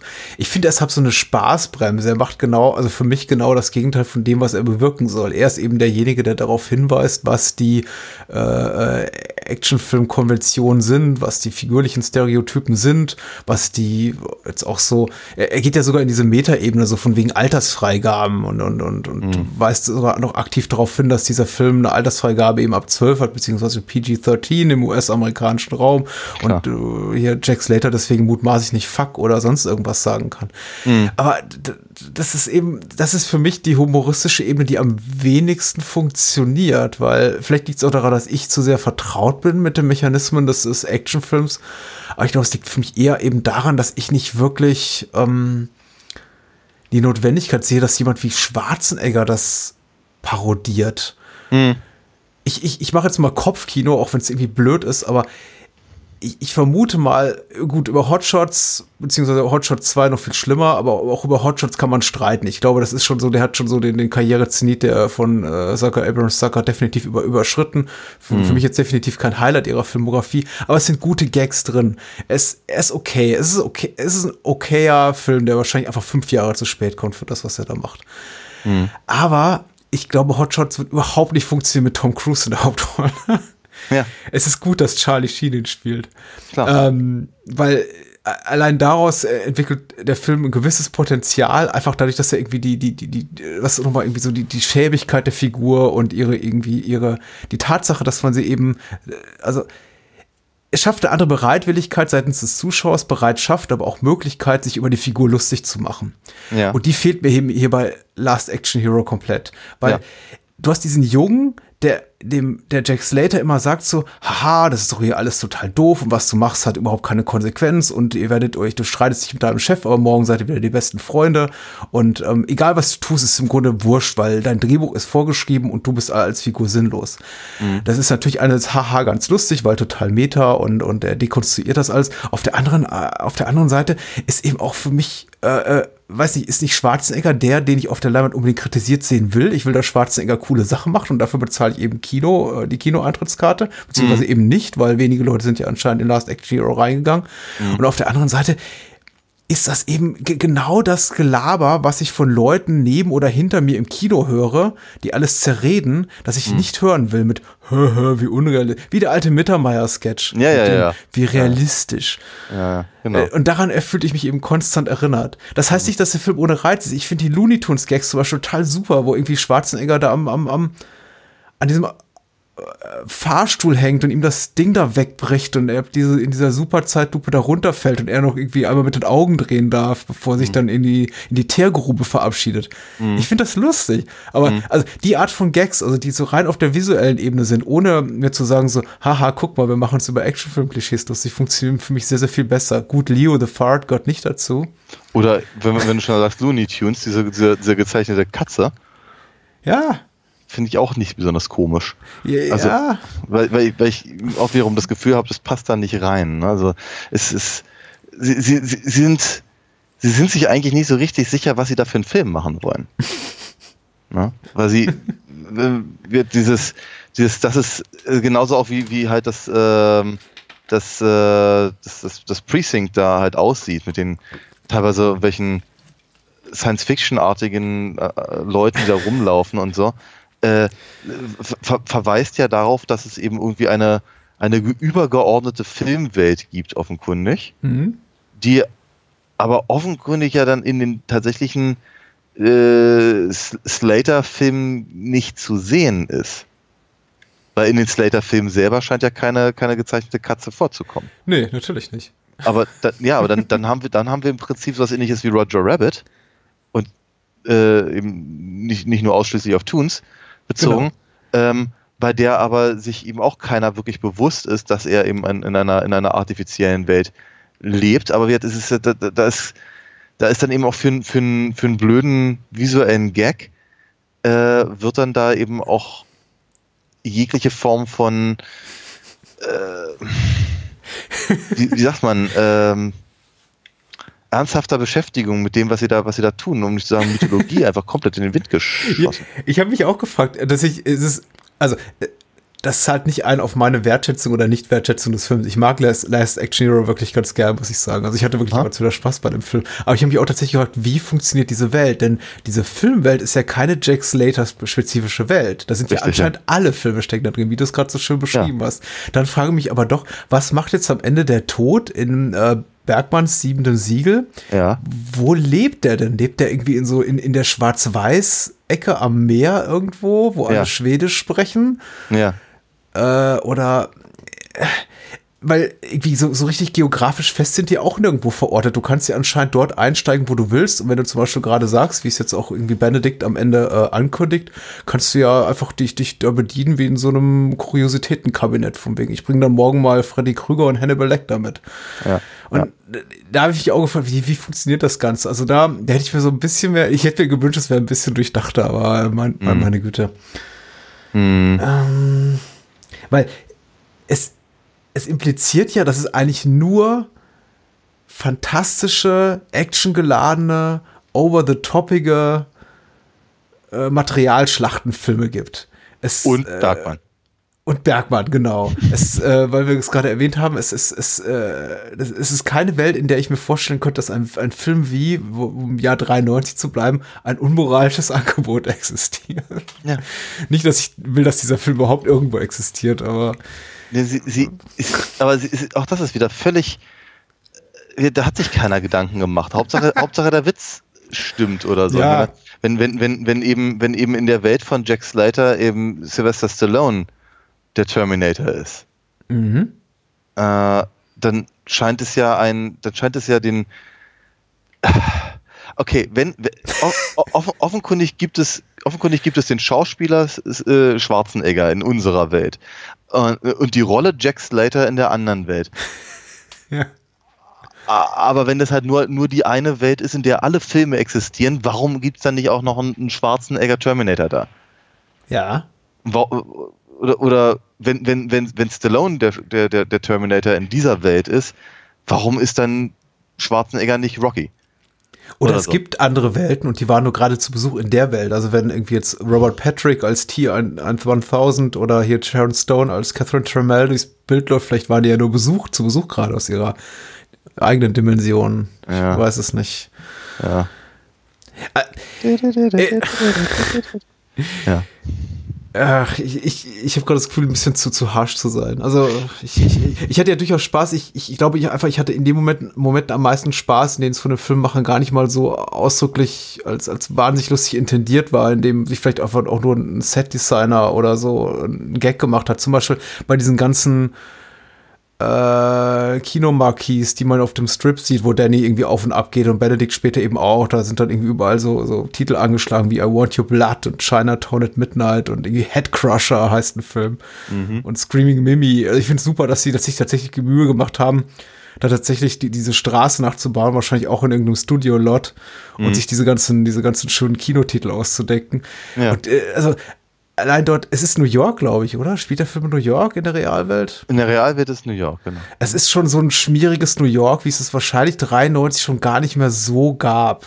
Mhm. Und es hat, gefiel mir schon gut, muss ich sagen. Es macht schon Spaß. Auch das Kino wirkt irgendwie authentisch runtergekurbelt, aber irgendwie immer noch so ganz schön. Und ähm, also, es ist einfach, also mir, mir gefiel das tatsächlich ganz gut. Und der, der Bruch so unmittelbar, wenn jetzt wirklich so Danny da zum ersten Mal einsteigt in die Jack Slater-Welt, funktioniert auch für mich ganz gut, weil es eben auch ein starker visueller und atmosphärischer Bruch ist. Aber je mhm. länger das dann weitergeht mit dem, hey Jack, ich weiß dich noch mal auf irgendwas in, was du noch nicht wusstest, ist es so, nervt es eben ein bisschen. Ja, es ist ermüdend auf jeden Fall. Äh, ich wenn ich mich nicht, wenn, wenn ich nicht zwischendurch immer mal wieder an, an die Einsteiger denken müsste, über die wir ja auch schon gesprochen haben, dann hätte ich, glaube ich, auch noch ein bisschen mehr Spaß dabei gehabt. Das, ich glaube, mein großes Problem mit dem Film ist, dass er für mich eben nicht funktioniert als, als, als, als, als Schwarzenegger Actionkracher, hm. und was er ja sein soll, offenkundig, hm. äh, und eben aber auch nicht als Parodie innerhalb eines, eines Schwarzenegger Actionkrachers. Hm. Und äh, von daher ja, habe ich. Ich habe. Äh, ich, ich, ich habe mich sehr über F, äh, Mary Abraham gefreut, wo gemerkt. Den, den, den sehe ich einfach wahnsinnig gerne. Ich mag auch immer noch den, den, den, den, den Spruch irgendwie mit der, der, der hat Mozart schon umgebracht. Mhm. Äh, das, das, das funktioniert irgendwie ganz verhältnismäßig gut, vor allem, weil sie es, weil sie es noch einer, zweimal aufgreifen. Aber dann später erklären und da finde ich es doof. Ja, das ist richtig, ja. Und wenn, dann ist das nicht mehr so lustig. Ähm, äh, aber, aber was ich auch kann, kann und dieser, dieser, diesen Humor, den der Film daraus zieht, dass Benedict halt permanent Anthony Quinn verbessert. Ja. Fand ich auch ein bisschen anstrengend. Ähm, ein paar, ein paar ganz interessante Actionsequenzen. Und ja, ich, ich habe mich auch über Tom Noonan gefreut, muss, muss ich auch sagen. Also vor allem habe ich mich darüber gefreut, dass man ihn halt zumindest in einer ganz kurzen Szene auch ohne Maske sieht. Mhm, mh. ähm, weil, wie tut es mir immer so leid, dass er, dass er, dass er immer so, ich meine, der, sieht, der sieht gar nicht so scheiße aus, weißt du?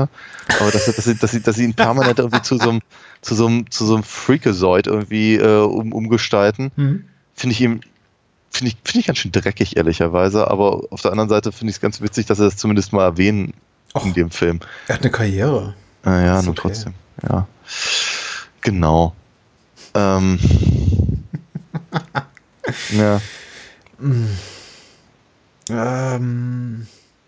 Weißt du eigentlich, ob der Film viel ja. gehypt wurde, als er bevor er rauskam? Also er war von einer enorm nervigen, nicht nervigen, aber sehr äh, für mich einprägsam, aber ich war eben auch in dem Alter sehr empfänglich, Marketingkampagne begleitet und ich habe schon Monate im Vorfeld wahrgenommen, von wegen, da kommt demnächst der Deutsch Schwarzenegger. Meine persönliche Wahrnehmung als 14-Jähriger damals war aber dann als äh, tatsächlich Jurassic Park in den USA startete und ähm, ein paar Wochen später, glaube ich, dann hier und mhm. dann die ersten, die ersten Vor-Internet aus, aus Vor-Internet-Zeiten rüberschwappenden Worte laut wurden, vor allem im Fernsehen, von, so von wegen so, oh, Jurassic Park ist der Film, den du diesen Sommer gucken musst. Mhm. Da war Last Action Hero komplett vergessen. Ja, ja. Mhm. Und so ging es dann, glaube ich, anscheinend auch relativ vielen anderen Zuschauern. Ja, weil der Film, der Film, der Film selber geriert sich ja schon so, als wäre er genau der Blockbuster, auf den die gesamte Welt gewartet ja. hat. Und er ist gut. Ich, äh, es ist irgendwie so, es ist für mich so ein bisschen, ich frage mich eben, ob er tatsächlich ohne den Humor nicht besser dran wäre, ohne dieses, Ja. dieses Selbstreferenzielle oder wenn man einfach das Kind rausschreiben würde, weil er hat eben schon, ich, ich muss grad ganz ehrlich sagen, dass ich, ich mache mir jetzt vielleicht fast lächerlich, aber jeder weiß, ich stehe auf gut gemachte Actionfilme. Ich finde das Actionkino der frühen 90er ist eine der, der stärksten Zeiten für mich des, des US-Actionkinos. Und wenn dieser, dieser, dieser Fake-Vorspann kommt des neuen Jack Slater-Films, wird irgendwie, irgendwie Franco Colombo Presents, irgendwie Schwarzenegger in Introducing, Schlag mich tot, weiß ich nicht. Und dann Jack Slater 4 und dann explodieren dann so die Opening-Titles weg. Und die, und die, die, die Kamera, die Helikopterkamera fährt über diese Bucht zu Jack Ja. Slaters Haus. Dachte ich mir, boah, das ist mal ein richtig geiler Actionfilm-Vorspann. Ja, ja. Und ähm, da, da, da habe ich dieses parodistische Element überhaupt nicht gebraucht. Da war ich fast so Ja. enttäuscht, als die dann anfingen, wieder Gags zu machen. Ja. Ich dachte so, mach da, ich, ich, ich möchte gerne diesen Film sehen, ehrlich gesagt. Ich möchte nicht den Film sehen, in dem Ja. Austin O'Brien jetzt durch die Kinoleinwand einsteigt und Schwarzenegger erzählt, wie, wie kacke und falsch sein Leben eigentlich ist. ja. Also es ist nicht kacke, aber es ist halt wollte gerade sagen, falsch. ja. wobei das, das, das, auch das haut ja wieder nicht hin, ne? weil immer der vergöttert ja Jack Slater und findet es ja ganz toll und Mhm. will ja Teil dieses Films sein und nur um dann, wenn er Teil des Films ist, permanent darauf hinzuweisen, dass ja keiner, keiner blutet und es ist ja nur eine, nur eine, äh, eine Fleischwunde halt. Ja, Aber das fand ich tatsächlich ganz witzig, als er zum ersten Mal im Kino sitzt. Ich glaube, da guckt er noch den dritten Teil und äh, nee, er guckt den vierten und äh, es gibt diese, diese Explosion in, in Slaters Haus und die Cops sind dabei und äh, Mhm. das Haus fliegt in die Luft und äh, hier Austin O'Brien, hier Danny sagt, äh, he's okay, ähm, irgendwie minor flash wound, äh, both cops dead.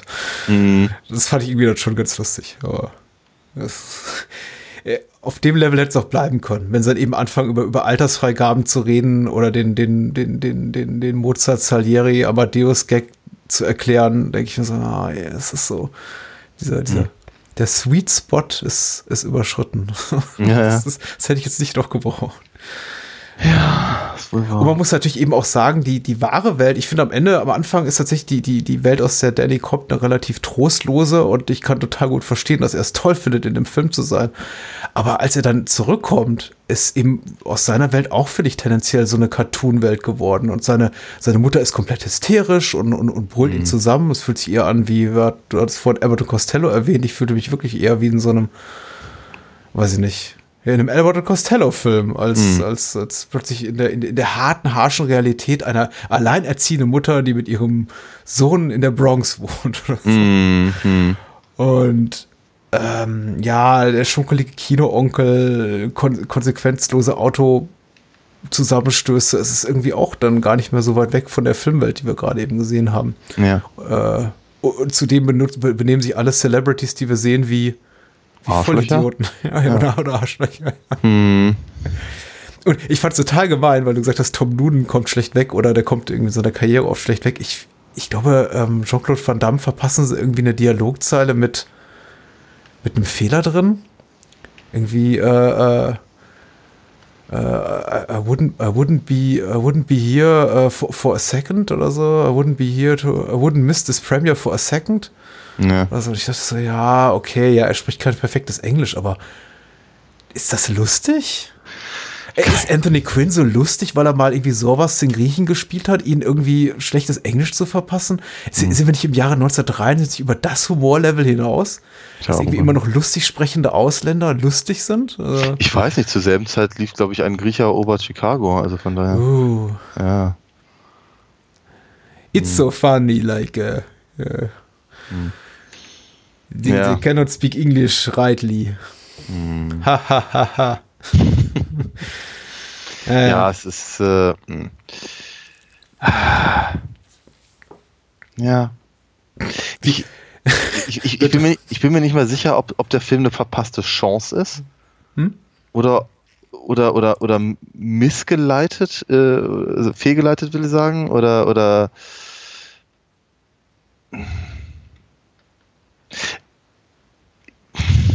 Oder einfach eine Fehleinschätzung. Ne? Ich meine, dieses, dieses, ich, ich, ich weiß nicht, wann die, wenn, wenn sowas rauskam wie Stopp, aber meine Mama schießt, aber irgendwie Mhm. haben, haben ja, haben ja viele der, der, äh, der Actionhelden der 80er Ja. diesen, diesen, diesen komischen, hum humoresken Versuch zumindest gestartet.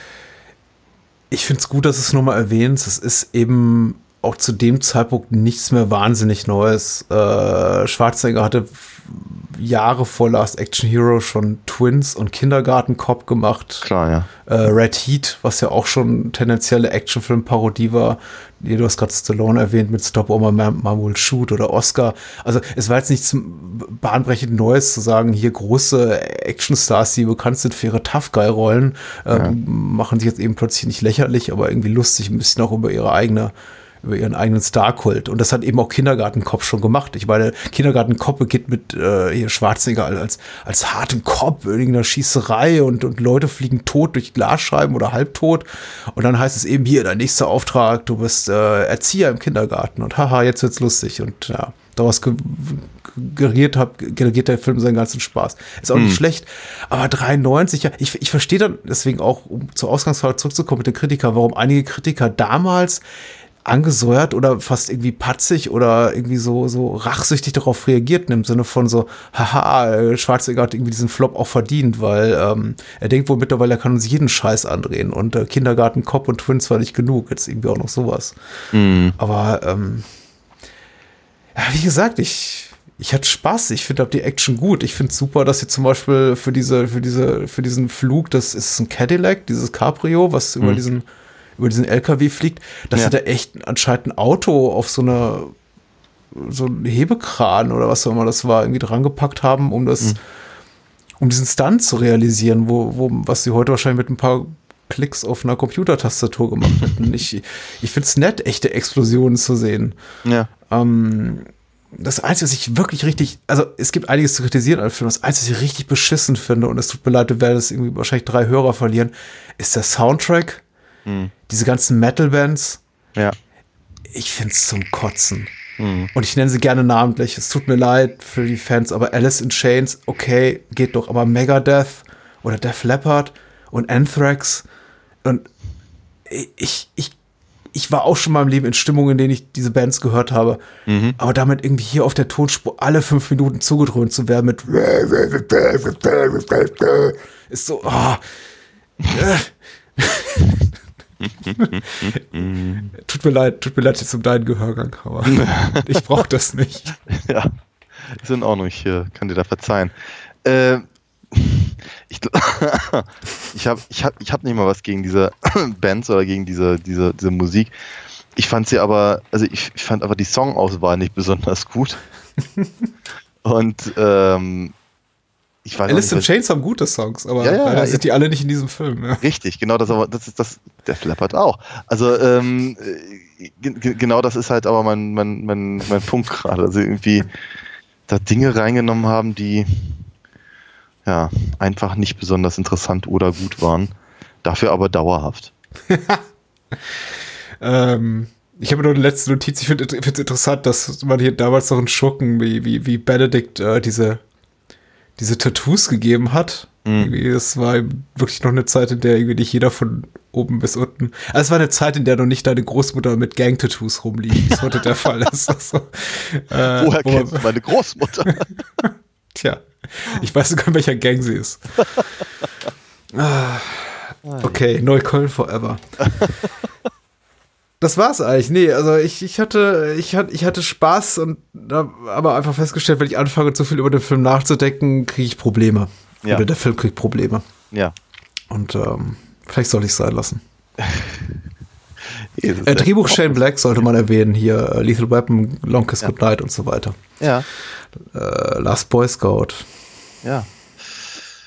Wünschte, der, der Film wäre mehr in diese Richtung gegangen. Hm. Mhm. Ja, ich, äh, ich glaube, ich hatte nicht ganz so viel Spaß dabei.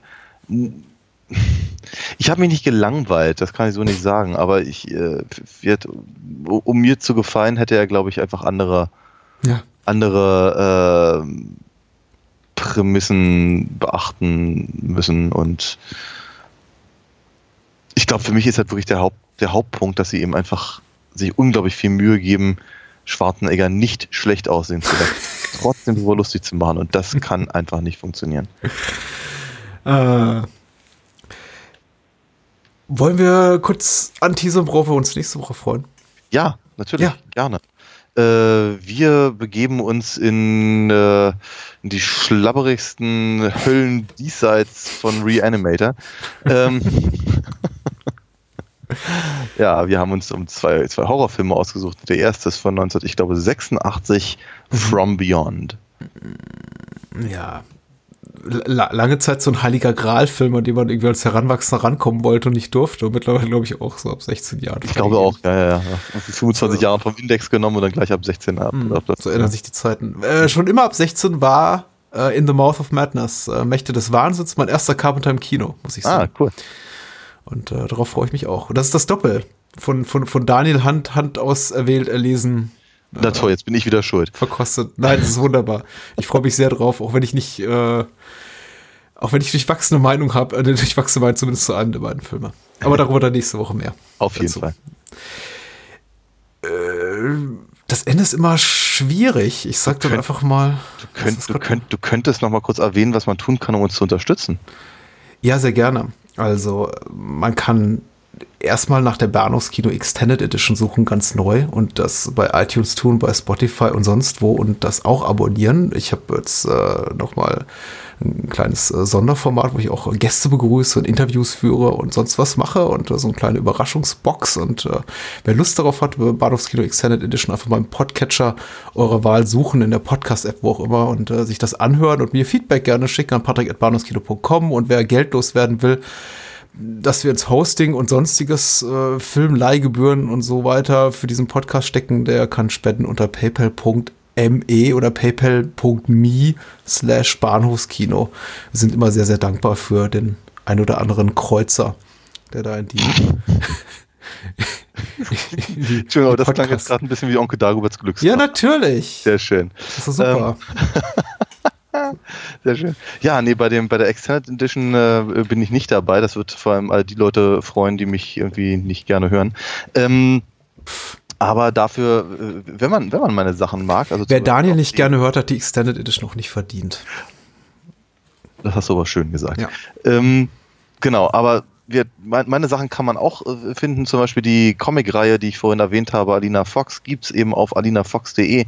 Ähm, kann man sich Comics nicht so richtig durchlesen, zumindest nicht online, aber man kann sie bestellen und dann kriegt man sie sogar zugeschickt mit einer Zeichnung von mir und auch gerne auf Wunsch signiert. Ähm, ansonsten gibt's aber natürlich auch noch das Comicwerk auf comicwerk.de, da kann man sich die Sachen durchlesen wenn man sich dann durch die ganzen verschiedenen Ausgaben, mittlerweile 50 an der Zahl, äh, durchklickern möchte. Außerdem gibt es da natürlich ganz viele Sachen von, von lieben Kollegen, die auch ganz tolle Comics gemacht haben. Ja. Ja. Finde ich gut. Und ähm, ich wünsche allen gute Nacht und wer, wer, wer gerne Albträume haben möchte, guckt sich ein aktuelles Bild von Austin O'Brien an. Wollte ich noch gerade sagen. Ich werde es einlassen. ja. Äh, adios. Bye bye.